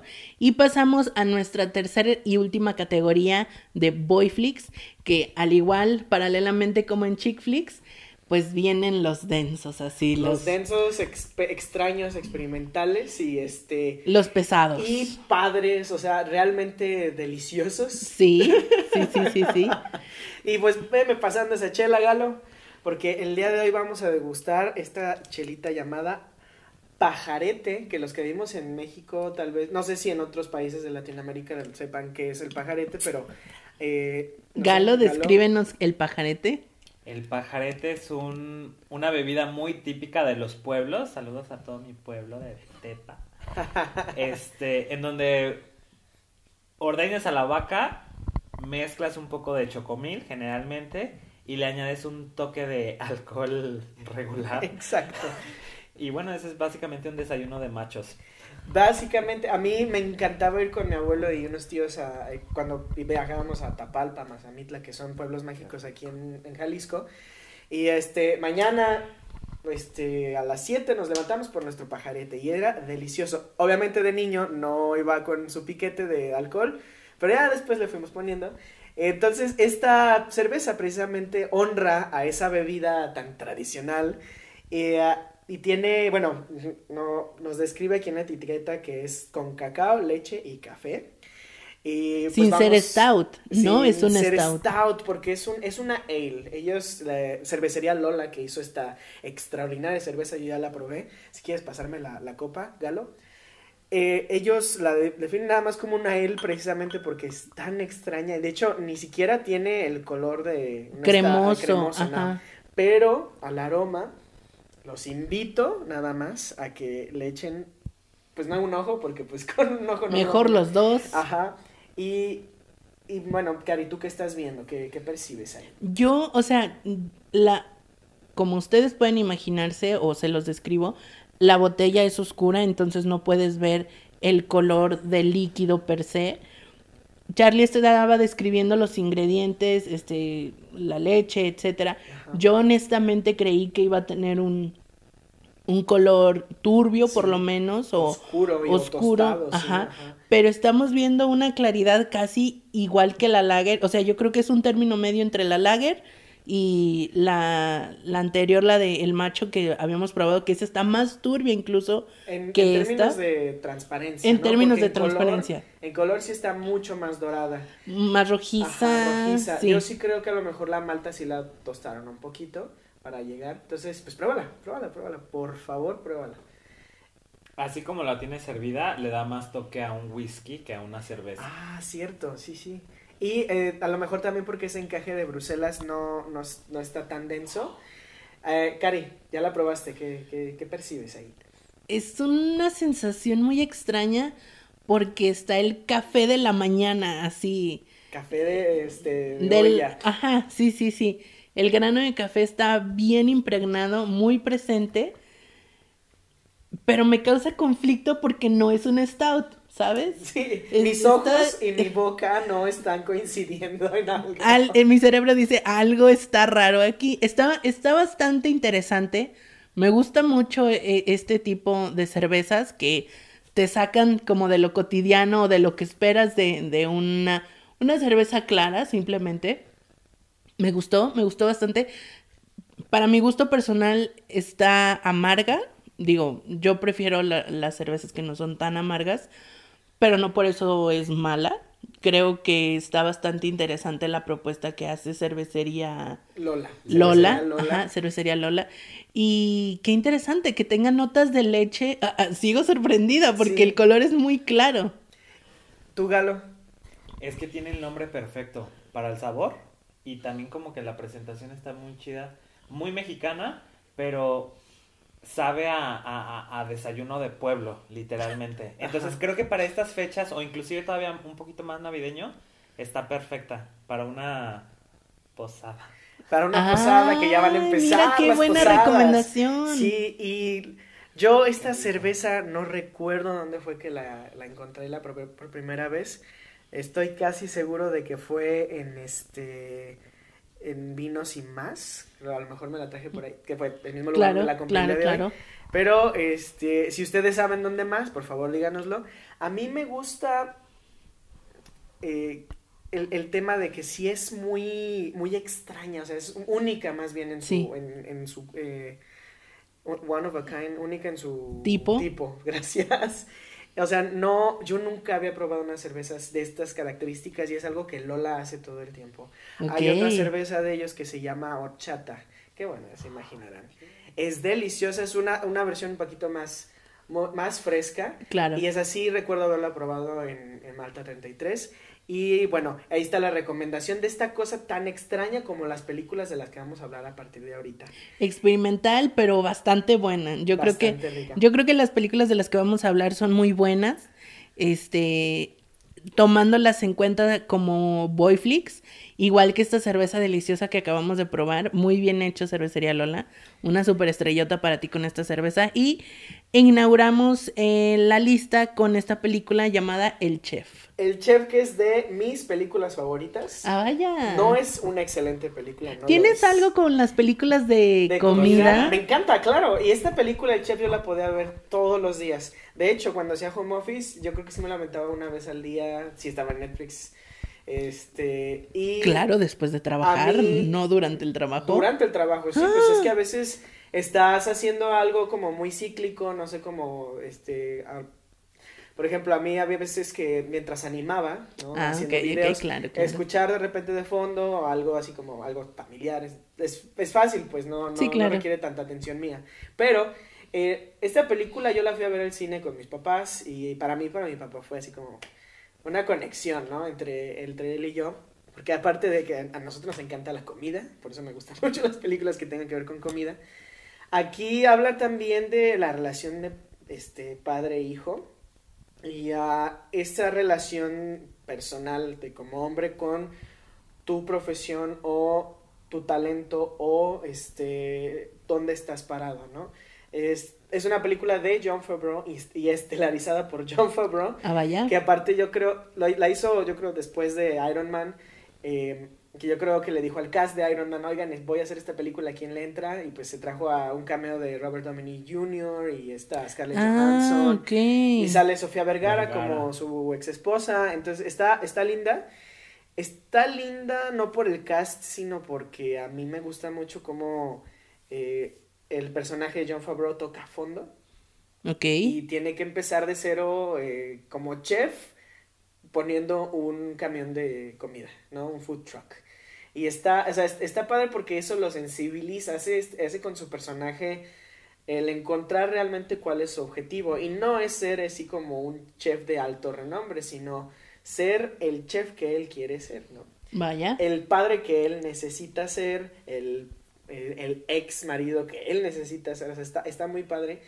No es una excelente película, o sea, no hay una foto exuberante, no hay un guion super fluido, pero las escenas donde están cocinando realmente son exquisitas. Y te, abre el apetito cabrón. Y tan, tan así que John Favreau se trajo esta película y, la, y él mismo hizo una serie. Con los chefs que lo asesoraron para hacer. De hecho, el chef en el que está basada la historia eh, le ayudó a hacer esta serie y cocinan con, ahora sí, otras personas eh, renombradas de eh, restaurantes, no, de Hollywood, bueno, no, más bien de la escena culinaria de, de Los Ángeles, de, ah, creo que se van a Atlanta por ahí, a Nueva York. Y ah, la serie está padre porque pues cocinan los que estaban haciendo en la, en la película, entonces está, está chida. Está interesante. Ajá, y de repente invitan a gente pues que conoce a John Favreau, que Robert Downey Jr. y este Tom Holland sale de repente ahí en algún ah. episodio. Gwyneth Paltrow, que ahí fue donde ella se dio cuenta que no sabían qué películas había salido de... Ah, es este. fue en esa serie, ah, sí. De repente le pregunta oh, John Favreau, ¿y te acuerdas que hicimos esto para, este, no Spider-Man? Spider-Man, yo... Yo no salí en Spider-Man, dice Gwyneth Paltrow. Sí, ah, yo creí que ese era, no sé, Vengadores 1300, ¿no? Sí, sí, sí, sí, sí. Entonces, el ah, chef. mira. El, el Chef es una película linda, eh, de reflexión. O sea, yo creo que si tú quieres recordar el, como papá este, cuál es como tu objetivo. Eh, yo creo que sí está padre, ¿no? Entonces, recomendada, ¿ustedes ya la vieron? ¿No? la han visto? Yo no la he visto. Véanla, está muy linda y no más véanla después de comer porque sí les va a abrir cañón el apetito. ok, punto, punto tomar en cuenta al ver esta película definitivamente. Y la siguiente película, Cari. Bueno, ahí es como de partida, partida doble, perdón. Nosotros nominamos a La Terminal de Tom Hanks. Ah, es una película linda y digo que va de partida doble porque queremos también retomar un poquito ah, la película de clásica Forrest Gump. Mm, sí consideramos que Forrest Gump es más un drama, sin embargo, tiene esos pincelazos y toques de un boy flick, que es lo que hemos estado comentando, eh, una historia romántica de romance, porque pues eternamente Jenny, sabemos todos, el, amor eh, que rebasa límites, tiempos y fronteras de, de Forrest, y cómo él sobrelleva su romance con esta chica, o algo muy cercano a eso, eh, durante toda la película, ¿no? Como tal, Forrest no decimos que es un boy flick, pero tiene sus pinceladas. La que sí consideramos un boy flick es La Terminal, también protagonizada por Tom Hanks. Y dirigida por Steven Spielberg. Me estoy dando cuenta ahorita, no lo sabía. Steven Spielberg, qué interesante. Al igual que Forrest Gump. ¿Y de qué trata, Galo, esta película? Mira, la trama es bastante sencilla y de hecho el set es, el, es único porque realmente no sale de un aeropuerto. Entonces, eh, básicamente este chico va a tomar un vuelo y lo pierde y se queda ahí varado. Al parecer, este, se descuida un poco, se le roban su, su cartera, su pasaporte, entonces por obvias razones no se puede mover de, de la terminal del aeropuerto. No, algo así como que su país entra en guerra, ¿no? Su país entra es, es que es en- aparte, o sea, el... Ah, ok. Ajá, es aparte todavía. Entonces, em, e- el conflicto lo, de su país, de que no puede entrar, y menos sin papeles, o sea, hay, hay muchas cosas a, a de favor de él. Entonces, pues él no tiene nada más que pues pasar su tiempo, ¿no? Allí. Sin mencionar antes que no habla inglés, solamente tiene un idioma muy extraño y pues no se puede comunicar. Y aprende, ¿no? O sea, eso es lo padre de la película, que después él tiene que sobrevivir, ¿no? En la terminal de alguna manera. Y hace pequeños trabajos. Y ah, me encanta mucho esta donde se come por primera vez una hamburguesa de... McDonald's. De McDonald's. No, Burger King, era Burger ¿Era King. Burger King? Sí, me acuerdo porque. Porque después de salir del cine fui por Fui una. por una. sí, y ¿quién más sale? Catherine, ya Catherine dijimos- Zeta Jones, Zeta-Jones. Diego Luna. Diego Luna en sus primeros. Este, eh, Tucci, este... Stanley, Stanley Tucci. No, no, no, no, no, no. Tam- el... Ah, ¿qué es- sal- Sí, es Stanley Tucci, porque él es como el villano, el güey que no lo quiere dejar salir de la terminal. Sí, ¿no? Estoy. Víctor Navosky también. Sí, sí es Stanley Tucci. ¿no? Sí, sí, sí es, lo sí es. Estoy segurísimo. Y este, a mí me encanta que Tom Hanks aquí logra ser un personaje, o sea, alguien extranjero, ¿sabes? O sea, Ok. si te crees que eso de otro país y en, en el acento y en este... Su expresión. eh, exacto, o sea, sí, sí está padre. Y él, digo, a pesar de que te está pasando un momento terrible, pues, porque, o sea, que, que, ta- que se de- ha de sentir al no poder entrar a tu país. Y estar en un lugar un- extraño. Quédate con los gringos, güey, o sea, qué horrible. Ay. Pero, eh, o sea, ha de ser algo así como tan difícil y él, no sé, como que su personaje te ablanda igual que otras cosas el corazón, o sea, Ujú. sí.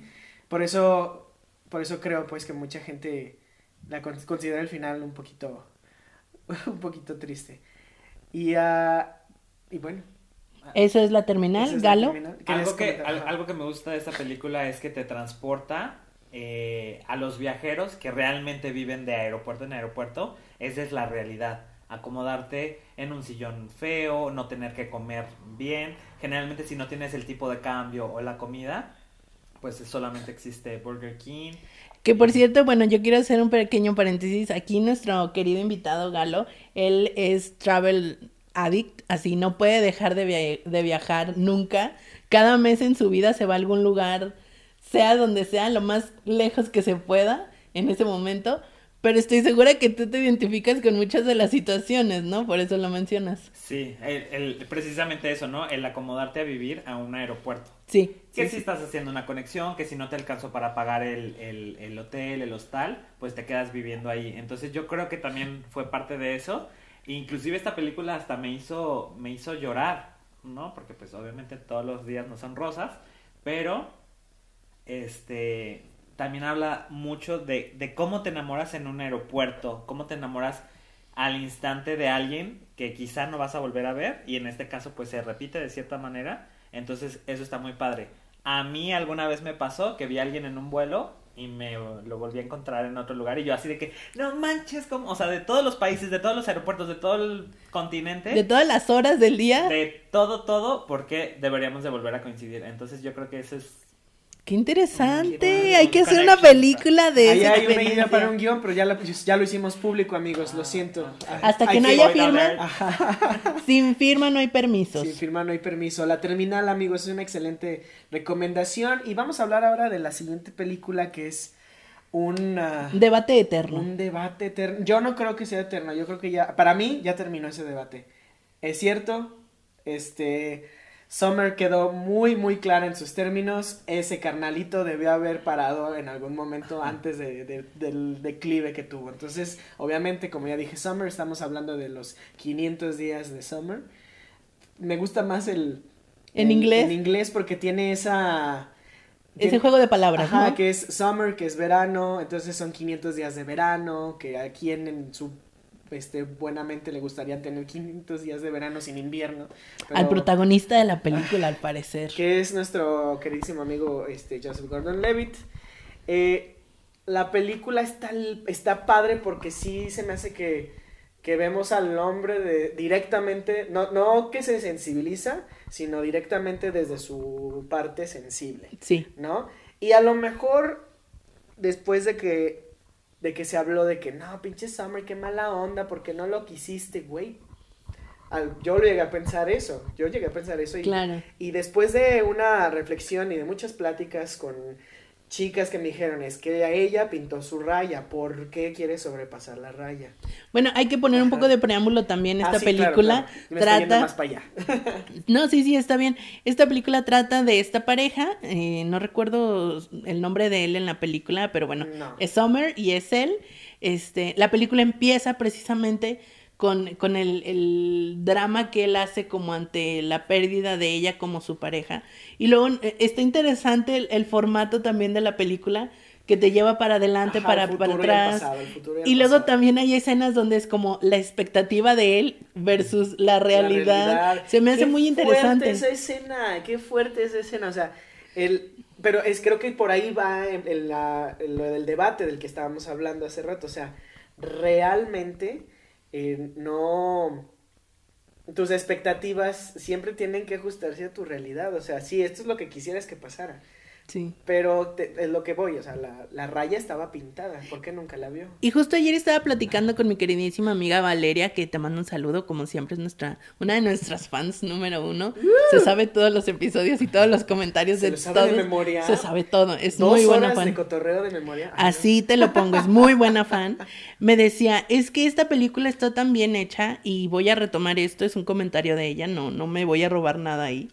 Me decía, es que esta película está tan bien hecha que nos pone en la postura de él y obviamente que desde ahí vas a sentir coraje, te va a caer gorda Summer, este, te vas a enojar, vas a decir maldita, todo eso, porque estás experimentando lo que él está sintiendo desde su lado de la trinchera, desde sus sentimientos de la ruptura, dice.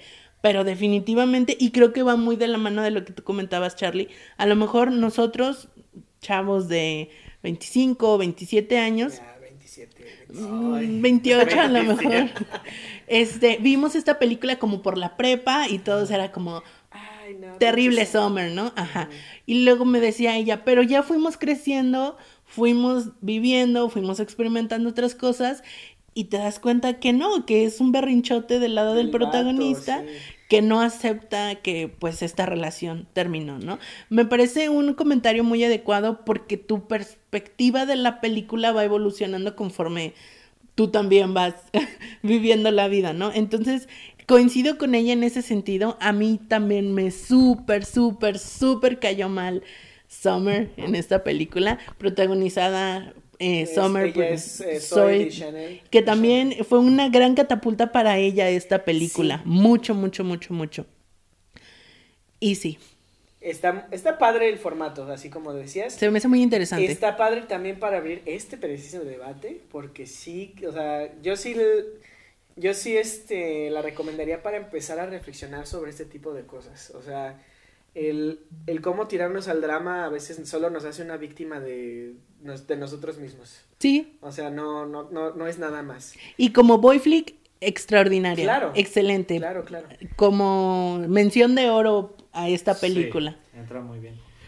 Yo la verdad es que me, mm, me disgustó tanto, entonces dejé de verla en cierto punto.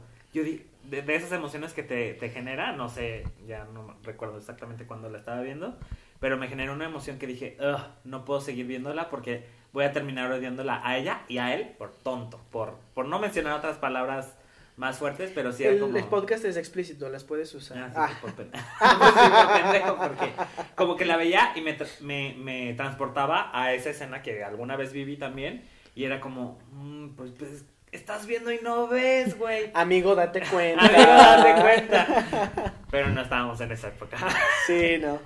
Sí. Tuvimos que ser Summer y tuvimos que ser el protagonista para darnos, Para darnos cuenta, cuenta, qué horror. de las Oye, dos sí, cosas. Qué buena conclusión, Cari. Qué buena conclusión. Cosas que solo la edad te regala, amigos míos. Y el desamor. Y hablando de desamores, la siguiente película que a mí también me encanta el formato porque, cabe decir, está basada en un cómic. Eh, Una novela de- gráfica, es ¿no? una no- ah, sí, es una novela gráfica porque tiene un principio y un fin. El cómic vuelve, vuelve, vuelve, vuelve todo el tiempo. Es eterno. Y ese, estamos hablando de Scott Pilgrim vs. The World. Ya. Que para empezar, podemos hablar un chingo de cosas de esta película. La mencionamos este, en soundtracks. En soundtracks porque de repente tiene, tiene una muy buena musicalización. Sí. Pero eh, en este momento vamos a hablar nada más de la trama, que es básicamente Scott Pilgrim teniendo sus líos amorosos por todos lados. Y debo decir que en la película se quedan cortos porque en el cómic hay, o sea, hay más detalle de todo. Está, hay una escena donde Scott está discutiendo con Ramona, la famosa, la chica perfecta, la que todo el mundo quisiera. Su interés amoroso. Su interés amoroso. Eh, y le está diciendo que mm, eh, se están recriminando ahí entre una cosa, porque él tiene que pelear contra los exes de Ramona. Y um, teniendo un conflicto ahí, Ramona le dice, bueno, terminó todo con tu ex o qué pedo, este, y él hace ilusión a una escena del cómic que no vemos en la película. Entonces, está padre porque hay easter eggs para los fans de, del, Del cómic por todos lados. O bueno, de la novela gráfica. Y de la, no- de la novela gráfica, perdón. Y, ah, y está padre porque realmente se pone así como en tela de juicio el, el, el de que pues em- como personas hemos tenido otras parejas. Sí. Y son pasados y son este co- cosas que ni siquiera tendríamos que afrontar. ¿sabes? Y que te van a acompañar a ti como persona, con la persona nueva con la que vayas a estar. Creo que esta película funciona muy bien como boy flick porque el personaje de Scott Pilgrim, que es Michael Cera, Ah, sí que es un excelente. excelente. Precisamente creo que el hecho de que sea él hace que sea una muy buena película porque no tenemos a, o sea, esta película muy fácilmente podría transformarse en eh, tengo a mi interés amoroso que me inspira a luchar contra las adversidades y ya tenemos un Rambo o tenemos un a- algo por el estilo, Ajá. ¿no? Y el hecho de que el protagonista sea como sensible, que sea medio tímido, Que no tome porque pues, está tomando que coca cero, ¿no? Coca cero, ajá. por eso. O sea, ¿no? que sea como medio débil, como que medio se equivoca, pero luego otra vez se entusiasma y por el amor de su vida hace lo que sea. Creo que eso hace que sea como mucho más realista, mucho más, eh, que te puedes acercar más al personaje y puedes conectarte más fácil con él, a que si tuviéramos este chico súper ponchadísimo, testosterona mil, que voy a luchar que por el amor de, varios de, mi los vida. exes son así, ¿no? De los exes de Ramona. Específicamente Chris Evans. Chris Evans y bueno, Chris, el personaje Chris Evans y el de ay, no me acuerdo cómo se llama el personaje, pero el actor se llama Brandon Ruth, que fue Superman alguna vez en la vida. Ah, ok, Ese sí, que sí, tiene sí. los poderes de vegano, que se me hace una, una apología tan chingona. Que es así como que, o sea, el, el ser vegano ya te da superpoderes. Sí, entonces está muy chingón eso. Y, ah, sí, y sí, o sea, de, rema- de, re- de remal. De re- realmente te pone en ese plano, ¿no? O sea, Sí. que como un hombre sensible también tú puedes, tú puedes, este... Es que llegar ser hombre pareja que tú quieras. Y puede ser sensible. Exacto. Creo que ese es el tema. De hecho, yo no digo puedes, tienes. Es, yo creo, yo sí creo que es algo que todo el mundo nos tendríamos que dar la libertad de, ¿no? Totalmente, totalmente. Galo. ¿Tú la viste? No, no la compré. Vela, es tarea para Galo, si no, este, si no la cumples nos vas a invitar al cine. Ah, no, no. Ay. Y bueno, nos acercamos ya a la última película de nuestra lista, que es tan tan tan tan Cuestión de tiempo. Que vaya, o sea, no sé, no, sé si esta película salta del drama a la comedia, de la comedia al drama, de repente está muy muy intensa de repente. Pero, o sea, hay fantasía, hay, este, hay romance, hay momentos incómodos, hay momentos muy verdaderos. Y es algo, es una película que yo le recomiendo a todo el mundo que la quiera ver. También tiene esta parte donde hay una relación de padre-hijo que creo que es muy recurrente también en ciertos boy flicks porque pues a fin de cuentas el, el este el, tu forma de ser vato o de ser hombre la aprendes de tu papá, ¿no? Y siempre tienes la oportunidad de romper el molde y crear uno nuevo. Entonces yo creo que esta película habla de eso, no ni siquiera de la relación de pareja que el que sí, de repente se enfoca mucho en eso, eh, que da- de hecho sale Rachel McAdams aquí también. Ok. Sí, y, ah, y básicamente, no, sin spoilers, solo les voy a decir de qué trata. Es este cuate, ahorita les voy a conseguir el nombre, que su papá, que es Bill Knight, le cuenta que puede viajar en el tiempo, ¿no? Su linaje, su familia, todos los hombres de su familia a cierta edad pueden viajar en el tiempo. Se meten a un lugar oscuro, este, con las puertas y ventanas cerradas, este, apretan sus puños, cierran los ojos y piensan en el momento en el que tienen que, al que quieren ir y pum, aparecen, salen del lugar y ya están en esa misma línea del tiempo. Entonces, este carnal, Dom, Domhnall eh, Gleeson, interpreta al hijo que está descubriendo este, esta habilidad, este superpoder, yo me atrevo a decir, y, ah, y lo usa, obviamente, pues mucha gente, él, él, le cuestiona a su papá, ¿no? ¿Para qué lo usa? O sea, de tú, ¿para qué lo has usado? Y su papá, no, pues para leer, porque pues no, no, no te va a ayudar para nada más que disfrutar lo que tú quieras disfrutar de tu vida, ¿no? Entonces él lo va a usar para conseguir pareja. Entonces, y está padre esos momentos. A mí me encanta esta escena y, eh, donde eh, él y Rachel McAdams se encuentran en este restaurante donde todo está oscuro y no se pueden ver es súper romántico, pero. Y porque solo se escuchan sus voces, ¿no? Está, está muy padre. Pero después lo pienso decir en un plano real. Qué flojera ser mesero ahí, güey. O sea, realmente. Qué chinga, déjate qué chinga. qué chinga. Es así de cómo voy yo a ser mesero y no tirarle algo a la gente en la cara, ¿no? La sopa caliente. No, bueno. Pero bueno, tú ya, tú la viste, Galo, ¿no? Sí. ¿Tú qué opinas? También es una de mis favoritas retomando lo del restaurante oscura, me encantaría vivir esa experiencia. Fíjate que en Guadalajara hace poquito se hizo por algo de inclusión ahí en Expo Guadalajara, pero no tuve la oportunidad.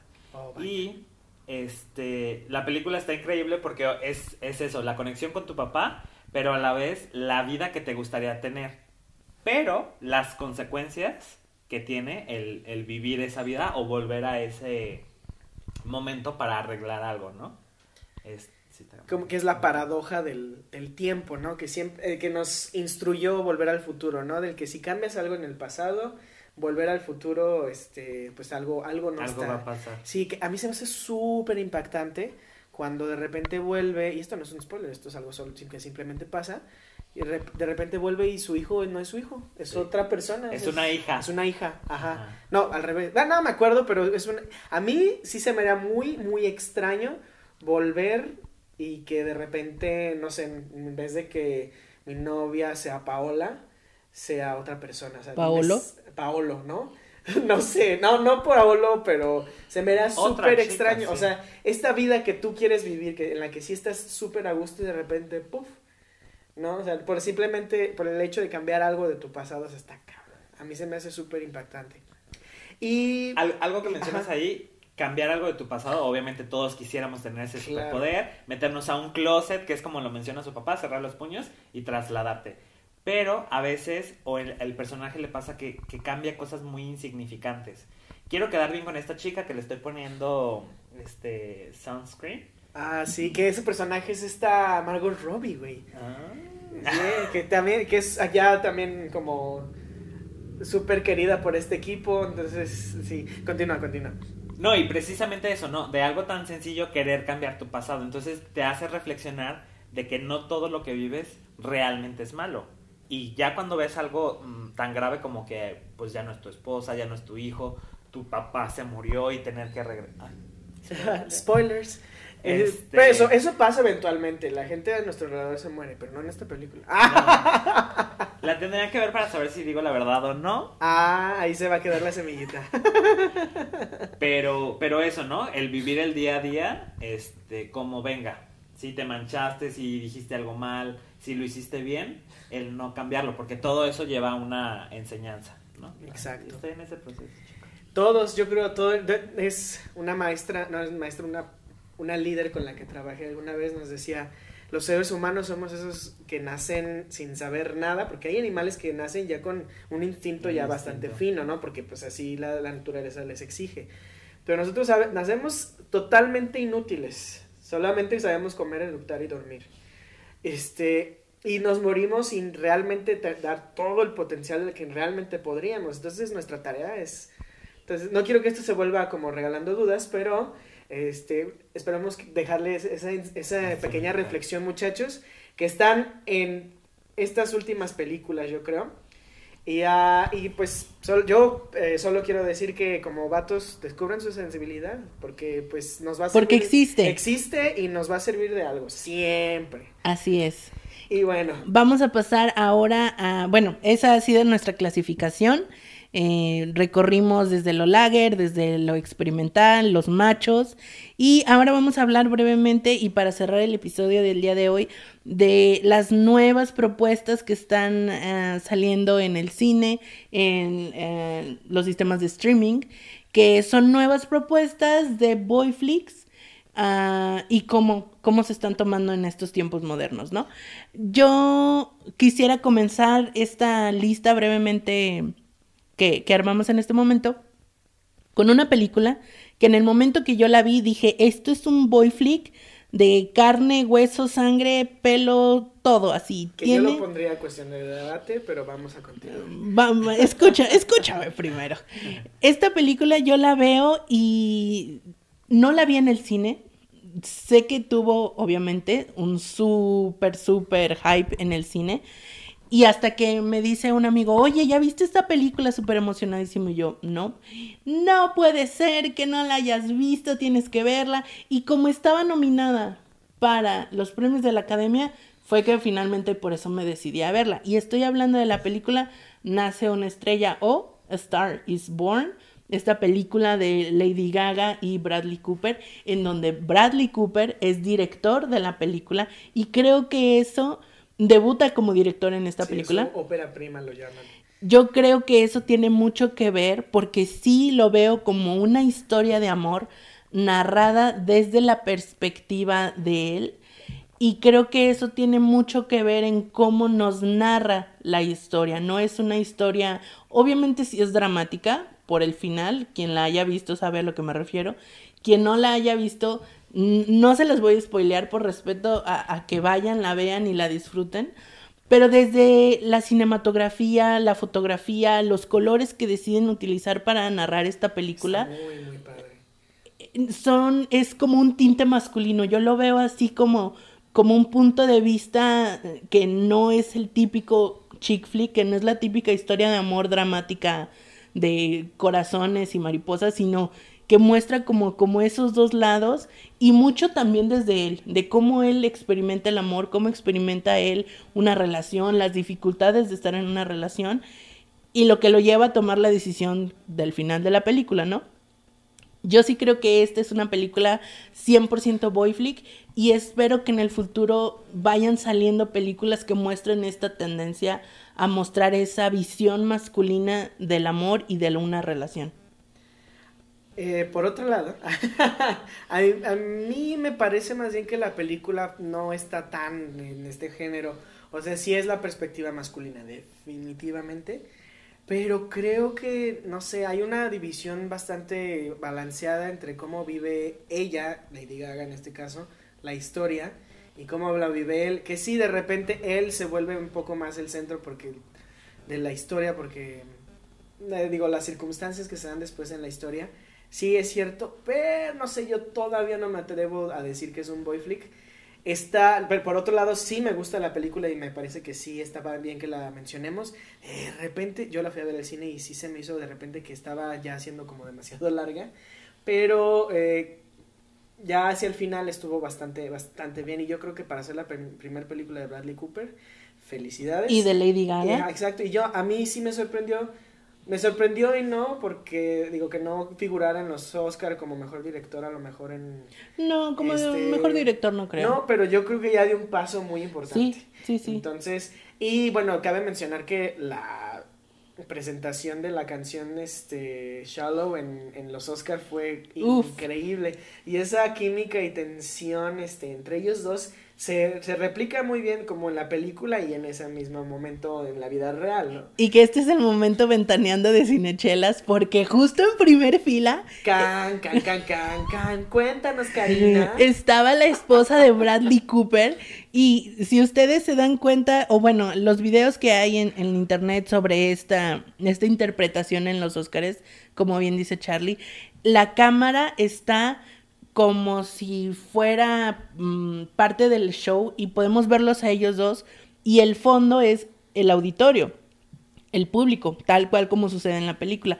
Y se puede ver ahí en primer fila a la entonces esposa de Bradley Cooper, que ya no son esposos, ya se separaron. Se separaron. Así es, y hubo muchísimos, muchísimos rumores de que hubo algo que ver ahí Lady Gaga, pero pues nada que ver, ¿no? O sea, eh, ella se ha deslindado completamente de todos estos rumores, pero sí, o sea, e, el drama de la película lo llevaron a los escenarios reales. Entonces, bueno, e, esa es nuestra sección ventaneando del día de hoy. Este, entonces, A Star is Born, amigos, está recomendada. ¿Tú quisieras eh, eh, hacer un comentario al respecto, Galo? Algo que me encanta de esta película es que no, no es una película nueva, en realidad es una película que lleva desde el 76. Sí, y por eso... Remade, remade hecho. Entonces eso lo hace más atractivo, pero obviamente le cambian la perspectiva de él. Sí, totalmente, totalmente, Y por eso yo lo considero un boy flick, porque a pesar de que es un remake del remake del remake, en esta ocasión la llevan desde ese punto de vista, desde esa perspectiva de él está narrando la historia, básicamente. Y bueno, nuestra siguiente recomendación de... Ese y bueno, mira, ya te las he ah, perdonado mucho, ¿no? Adiós. Castigo ah, a Charlie por que los detecta más rápido que Mira, yo los escuché, pero dije, hay que darle chance, hay que darle chance. Porque es de mañana y todo, todo viene Sí, no, pues imagínense, o sea. Yo había escuchado esa regla, pero el macho y la, el pajarete ya me hicieron olvidarlo. Hicieron su trabajo. Hicieron su trabajo. Bueno, bueno, nuestra siguiente recomendación es una serie, como la vez pasada recomendamos Modern Love en esta ocasión yo quisiera recomendar Atypical, que está centrada en este chico que tiene un cierto aspecto de... No, aspecto... Eh, Espectro. Espectro de... Perdón, me equivoqué de palabra. De autismo, que uh, está buscando eh, establecer una relación de pareja. Y todos esos otros dramas que pasan alrededor de él con respecto a este mismo tema. Entonces, a mí se me hace muy padre porque primero está muy chistosa, ahí le pasan cosas muy, muy interesantes a él y él se enfrenta de una manera muy padre a todas ellas.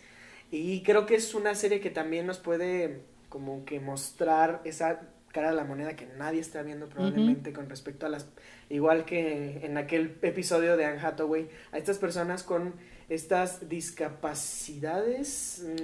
Mm, Pongámoslo situaciones mentales. ajá, digo, eh, este tipo de situaciones, sí, mentales, que no, no, es que limiten a la persona, más bien como que... Ah, es un toque muy distintivo de cada uno. Es muy distinto, entonces enfrentarse a las mismas situaciones de buscar pareja, del, uh, del dirigirse, a, del, del ser románticos, para él es es algo muy difícil. Entonces está padre como de repente no de, él lo muestra. Entonces yo la recomiendo, creo, no sé ustedes ya la vieron, si no la han visto, Carito ya la No la he visto, pero he escuchado muy buenos comentarios. Está padre, realmente es super light, la, la serie no no, no es difícil de digerir. No exige mucho de ti. No, no, no. De hecho, por eso me gusta, porque a, eso me gustan a mí en las series, ¿no? El no tener no tener que sufrir tanto, pero... tanto, ahí está la palabra clave, tanto. Entonces, esa, esa, es mi recomendación en lo nuevo. La siguiente, Cari. Las ventajas de ser invisible o The Perks of Being a Wildflower. Wildflower Ajá. Eh, muy, muy famosa porque fue de los primeros trabajos de Emma Watson después de la saga de Harry Potter. Sale el queridísimo, queridísimo Ezra Miller en esta película y ah, bueno, prácticamente es ah, la historia de un chico que también está en, en, el viaje del autodescubrimiento por aquellos años difíciles de la preparatoria. Bueno, para nosotros preparatoria, para Estados Unidos secundaria. No sé por qué No, para Estados Unidos no. Para los traductores al ah. español, no sé por Siguen insistiendo que es secundaria. Pero bueno, se, se, las perdonamos por el cambio cultural, ¿no? Y bueno, básicamente es este viaje que hace eh, el chico a través de descubrirse a él, de descubrir a nuevas amistades, nuevas situaciones en las que se encuentra. Es, es, es bastante reflexiva esta película. La ponemos en esta lista de lo nuevo porque precisamente vemos a un chico plantear o, reflexionar o replantearse como incluso su propia sexualidad, está, hay una escena en donde Ezra Miller se le tira encima y le da un beso y luego es como, no, no, todo bien, ya, ya estoy en, mis cinco sentidos otra vez, ¿no? Entonces, a mí me parece muy interesante como propuesta para estas jóvenes mentes que van adentrándose, que van viendo las, las, la, el cine, las películas, que, ya están experimentando con, con ellos mismos, con, con lo que les gusta, no les gusta. Entonces yo creo que también es una nueva propuesta de, de Boy Flick. Y por último, no, no, por último, todavía nos faltan dos, pero eh, quisiéramos mencionar estas dos películas mexicanas que creo que sí se ponen a cuestionar como el, el cómo el mexicano toma su rol en, eh, en una especie de, rol- de relación de pareja. Así es. Y ah, una de ellas, digo, Nika, no sé si tú ya las viste, Cari. No he visto ninguna de las dos, pero me parece que Galo ahí nos Ajá. puede echar la mano. Entonces Gala nos puede platicar de ah, Como novio de pueblo. Sí, miren, como novio de pueblo es básicamente una comedia trágica de lo que pasa cuando a ti como hombre te deja la mujer. Entonces, está padre porque toma mucho ese sentido mexicano de machismo, que ¿por qué a mí? Pero también le da un toque de, de comedia de, bueno, pues ya no me casé, no importa, vámonos a Vallarta a, a olvidar. Entonces, el elenco se me hace divertido, la verdad. Regina Brandón, José María Tra- Tavira, y por ahí uno que otro que no debió salir, salir pero eh, es- estaba padre. Es algo que nadie estamos exentos, pero está padre como tomar esa parte de, bueno, ya me sucedió, no me voy a casar, me dejaron plantado, vámonos a ver qué, qué puede pasar. Y que se cambian los roles, ¿no? Por lo regular, la mujer o la novia sería la que sufre eh, la- El abandono. el abandono, correcto. Y en este caso no, en este caso él es el que está sufriendo ahí la situación. Y la otra película mexicana, Hazlo como hombre, Galo, ¿qué te pareció? Hazlo como hombre, me encantó, porque sale... Ay, Dios, me de- Mauricio Ochman, ese güey me cae muy bien. de- de- creo Es de el todos- esposo de de- esta Aileen. Des- que también ¿verdad? sale en esta película. por Ah, cierto, vaya. sí, sí, sí. Y eh, también sale Humberto Busto, que a mí me encanta ese cabrón, de repente dice cosas. a mí me gusta mucho él en, a lo mejor voy a perder un par de amigos aquí, pero en Los Héroes del Norte, este, hace un personaje muy chistoso y bueno, hasta ahí mi, mi paréntesis cultural. ¿Y qué te pareció entonces? A mí me encantó mucho, mucho, mucho porque pusieron a un personaje muy varonil, a un personaje macho mexicano, el cual decide, este, pues simplemente cambiar de, rumbo a pesar de que tiene su vida, le gusta una mujer, dice, oye, ¿sabes qué? Siempre no. Y obviamente contar como con el apoyo de tu mejor amigo Straight en, en, pues sí, en esta fase, ¿no? Entonces eso lo hace bastante atractivo, mucha comedia porque son cosas reales que te van a dar risa a fin de cuentas, por lo mismo de que son reales, pero creo que hace muy buen trabajo Mauricio. Ochman. Sí, él es el amigo, ¿no? Él es el amigo, que, que este, busca como reimponerle estas cosas a su amigo. que A su mejor a amigo. su mejor amigo que, que, que ya está explorando su, su descubrimiento sexual, ¿no? O sea, de, de su preferencia más bien. Entonces, está, yo nada más vi el tráiler, pero, la- y sí me quise hacer como tiempo para verla porque el tema sí me llamó la atención. Sí, está interesante. Un tema muy interesante. Más siendo una película mexicana. Exacto. Sí. Como ya, por ejemplo, hay que romper esa barrera del, del, del por qué no estamos aceptando como ya parte de, de esta sociedad completa a las personas que eh, la- homosexuales, o sea, que tienen también sus historias, que tienen también este su perspectiva y a lo mejor romper ahora con esta división entre chick flicks y boy flicks y hacerlo todo un flick, Un un, flick. love flick, ¿no? o sea, flick. a fin de cuentas son historias de amor, son historias de, este, de familia, son historias de comedia. Y, que nos lleva ajá, como pretexto a, A la última, última. recomendación que es Love, Love Simon. ¿Tú la viste, Cari? esta? Yo no la he visto, pero la, la escucho ¿cómo puede muy ser posible? recomendada. a dar algo, Karina? Obviamente la gente que leyó el libro nos va a decir que el libro está, ya sabemos, ya sabemos, ya escuché sus comentarios, pero yo creo que la película vale la pena verla porque, eh, bueno, varias, primero porque se me hace que es un boy flick slash, este, no sé si lo podamos llamar gay flick, eh, porque ya están, nos están contando estas historias de, salir del closet, pero sin que te juzguen tanto, sin tener que enfrentarte a tus papás de la manera más dramática. Que sí, hay, una, hay un momento por ahí de, de, de este, este personaje, pero eh, no sé, creo que sí se trajeron al plano de fórmula de, de estos flicks de los que hemos estado hablando estos dos episodios. Y corrígeme si me equivoco, Love Simon es producción Netflix. No. Ah, no lo es. ok, Yo la fui a ver- parecería, ¿no? Parecería. Sí, tiene el estilo. Ajá, en el, el diseño gráfico, pero no lo es. No, no, no. Yo la fui ya. a ver a Cinépolis, que ya es que Cinépolis no pasa películas de, De Netflix.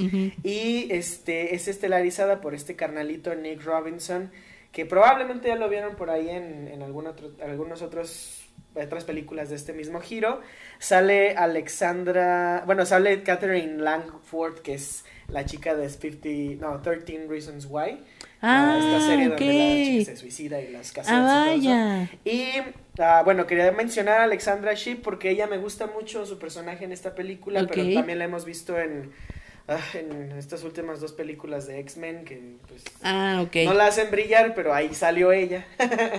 Eh, y bueno, básicamente cuenta la historia de, eh, um, de Simon Spear, Spear, no me acuerdo su apellido, que ah, pues sale del closet y pues todo bien al 100 y tiene a este como admirador secreto que también va en su escuela pero no quiere revelar quién es, ¿no? Entonces Simon se dedica a buscar, investigar y ver quién chingados es este carnal. Algo que se me hace muy interesante es que no sale del closet, lo hacen salir del Mm, closet, cierto, lo, lo sacan, del closet. lo sacan del closet. Entonces es algo que muchas veces, sobre todo aquí en México, se ve como uno forzado a y pues no te queda más de otra o a retratar- retractarte, suicidarse o, ay suena muy feo, pero sí, socialmente, socialmente, socialmente. No te preocupes. continúa, continúa. Y este, o, o le das para adelante, ¿no? Tomar como las riendas de. Que era algo que yo venía este, platicando con Karina toda esta semana, de que cómo alguien se atreve a tomar las riendas de decir o hacer algo antes que tú, ¿no? Sí, Entonces, claro. eso es como súper importante y es, eso es lo padre de la, de la trama de la película. Una cosa es salir del closet por tu mérito y otra cosa es que te saquen del closet y tú ya decidas cómo reubicar esa información. Eso es lo más padre de la película desde mi punto de vista. Y que con esta película entramos a este gran debate o que vamos a dejar como la pregunta y, y- el tema abierto para todos ustedes que nos escuchan y nos siguen. Cómo estas divisiones de las que precisamente hablaba Charlie empiezan a difuminarse entre un chick flick, un boy flick, un gay flick, o sea, porque muchas personas eh, de las que nos están escuchando a lo largo del programa podrán decir, bueno, es que está esta otra película desde la perspectiva de un hombre, pero que a lo mejor sostiene una relación eh, gay, ¿no? Por decir algo, hablando, por ejemplo, de Call Me By Your Name, Call Me By Your Name. que es ese un drama, un drama, Pero igual es, yo, yo sí considero como el primer drama que he visto de tan naturalmente de un hombre con otro hombre. Y Timothy Chalamet y este, ay, se me olvidó su pinche nombre del otro carnal, tienen realmente esa química, o sea, de una pareja común y corriente, y está padrísimo. Y luego todavía Italia, y este, y el- no, no, no, a mí me encanta la escena donde, donde están, creo que cerca del lago, y de- se empiezan a hablar así como bonito, pues está Sí. padrísimo, Sí, está sí. padrísimo. Y a mí me encanta que esos límites y esas divisiones empiecen a difuminarse para que eventualmente, como tú acabas de decir, en lugar de que estemos clasificando y hablando qué chick flick, qué boy flick, qué gay flick, hablemos simplemente de love, Love flick y que sea un ser humano contándonos su historia de amor. Independientemente si es gay, si es hombre, si es mujer, si es trans, Claro. no hemos la visto. edad, porque este film tiene algo muy específico de la edad. También, este, Call Me By Your Name, ¿no? Todavía sí, porque que él, él es de prepa, perdón, secundaria, según es, este, los traductores. y este, y el otro carnal ya está haciendo su maestría, ¿no? Ya está así Sí. como muy avanzado en su vida. Entonces dejamos esa, ese tema abierto para que también ustedes nos comenten, nos, nos compartan sus puntos de vista, porque obviamente esto es lo que ahorita está sobre la mesa, pero seguramente ustedes también tienen sus puntos de vista, sus comentarios. Nos encanta que nos escriban y nos sugieran y nos soliciten temas en nuestras redes sociales de Instagram, arroba cinechelas, que es un espacio abierto para todos ustedes. Ah, escríbanos, coméntenos, vayan a Anchor y déjenos algún audio por ahí de algún comentario sobre este tema, qué piensan, qué les gusta, están de acuerdo o no. Somos oídos abiertos para ustedes. Y pues vámonos despidiendo, muchachos. Muy Galo, bien. un placer tenerte en este onceavo episodio. Gracias. Y pues si quieres dar eh, tu nombre, redes sociales, por si quieren que, quieres que te busquen. ¿No? ¿No quieres que te busque? Pues no me busquen, pero soy Galo Cepeda. Ah, este, la verdad es que muchas gracias, estuvo muy rica la plática, las chelas y cada vez me gusta más el programa. ¡Yay! Yo fui Karina Mejía, fue un placer que nos hayan acompañado, fue un placer hablar de este tema, creo que es de mis temas del cine moderno favoritos porque lo que mencionaba antes, abre la diversidad, abre la discusión, abre nuevas perspectivas. Me encanta que nos escuchen, que nos sigan. Quiero hacer un, una mención especial a todas esas personas que nos han seguido desde el día número uno que nos apoyan, que nos comparten. Muchas, muchas gracias. Eh, este proyecto está creciendo más rápido de lo que nosotros habíamos pensado, imaginado Saludos y proyectado. A Estados Unidos, España y Corea. Saludos a Corea, quien sea que nos... Por favor, la persona que nos esté escuchando en Corea, te suplicamos nos mandes un audio para saber quién eres y este y agradecerte de una vez. Sin importar si es mexicano, coreano o de donde seas, muchas gracias por escucharnos, muchas gracias por seguirnos y bueno, con, con un gran placer te, te, invitamos a que sigas escuchando Cinechelas. Yo fui Charlie Acevedo, ya saben que me pueden encontrar en eh, Instagram como arroba Charlie Chelas Blog. Ahora sí lo dije bien. Y este, pues quédense con nosotros para los próximos episodios porque de que hay chela y hay tema. Lo hay. Hasta pronto.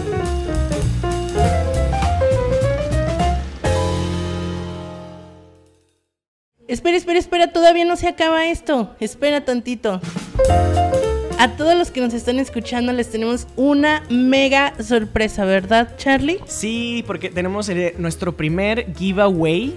Vamos a regalar un pase doble para ver un exclusivo documental de gorilas que será proyectado en el Centro Magno Cinépolis Centro Magno aquí en Guadalajara el día 16 de diciembre.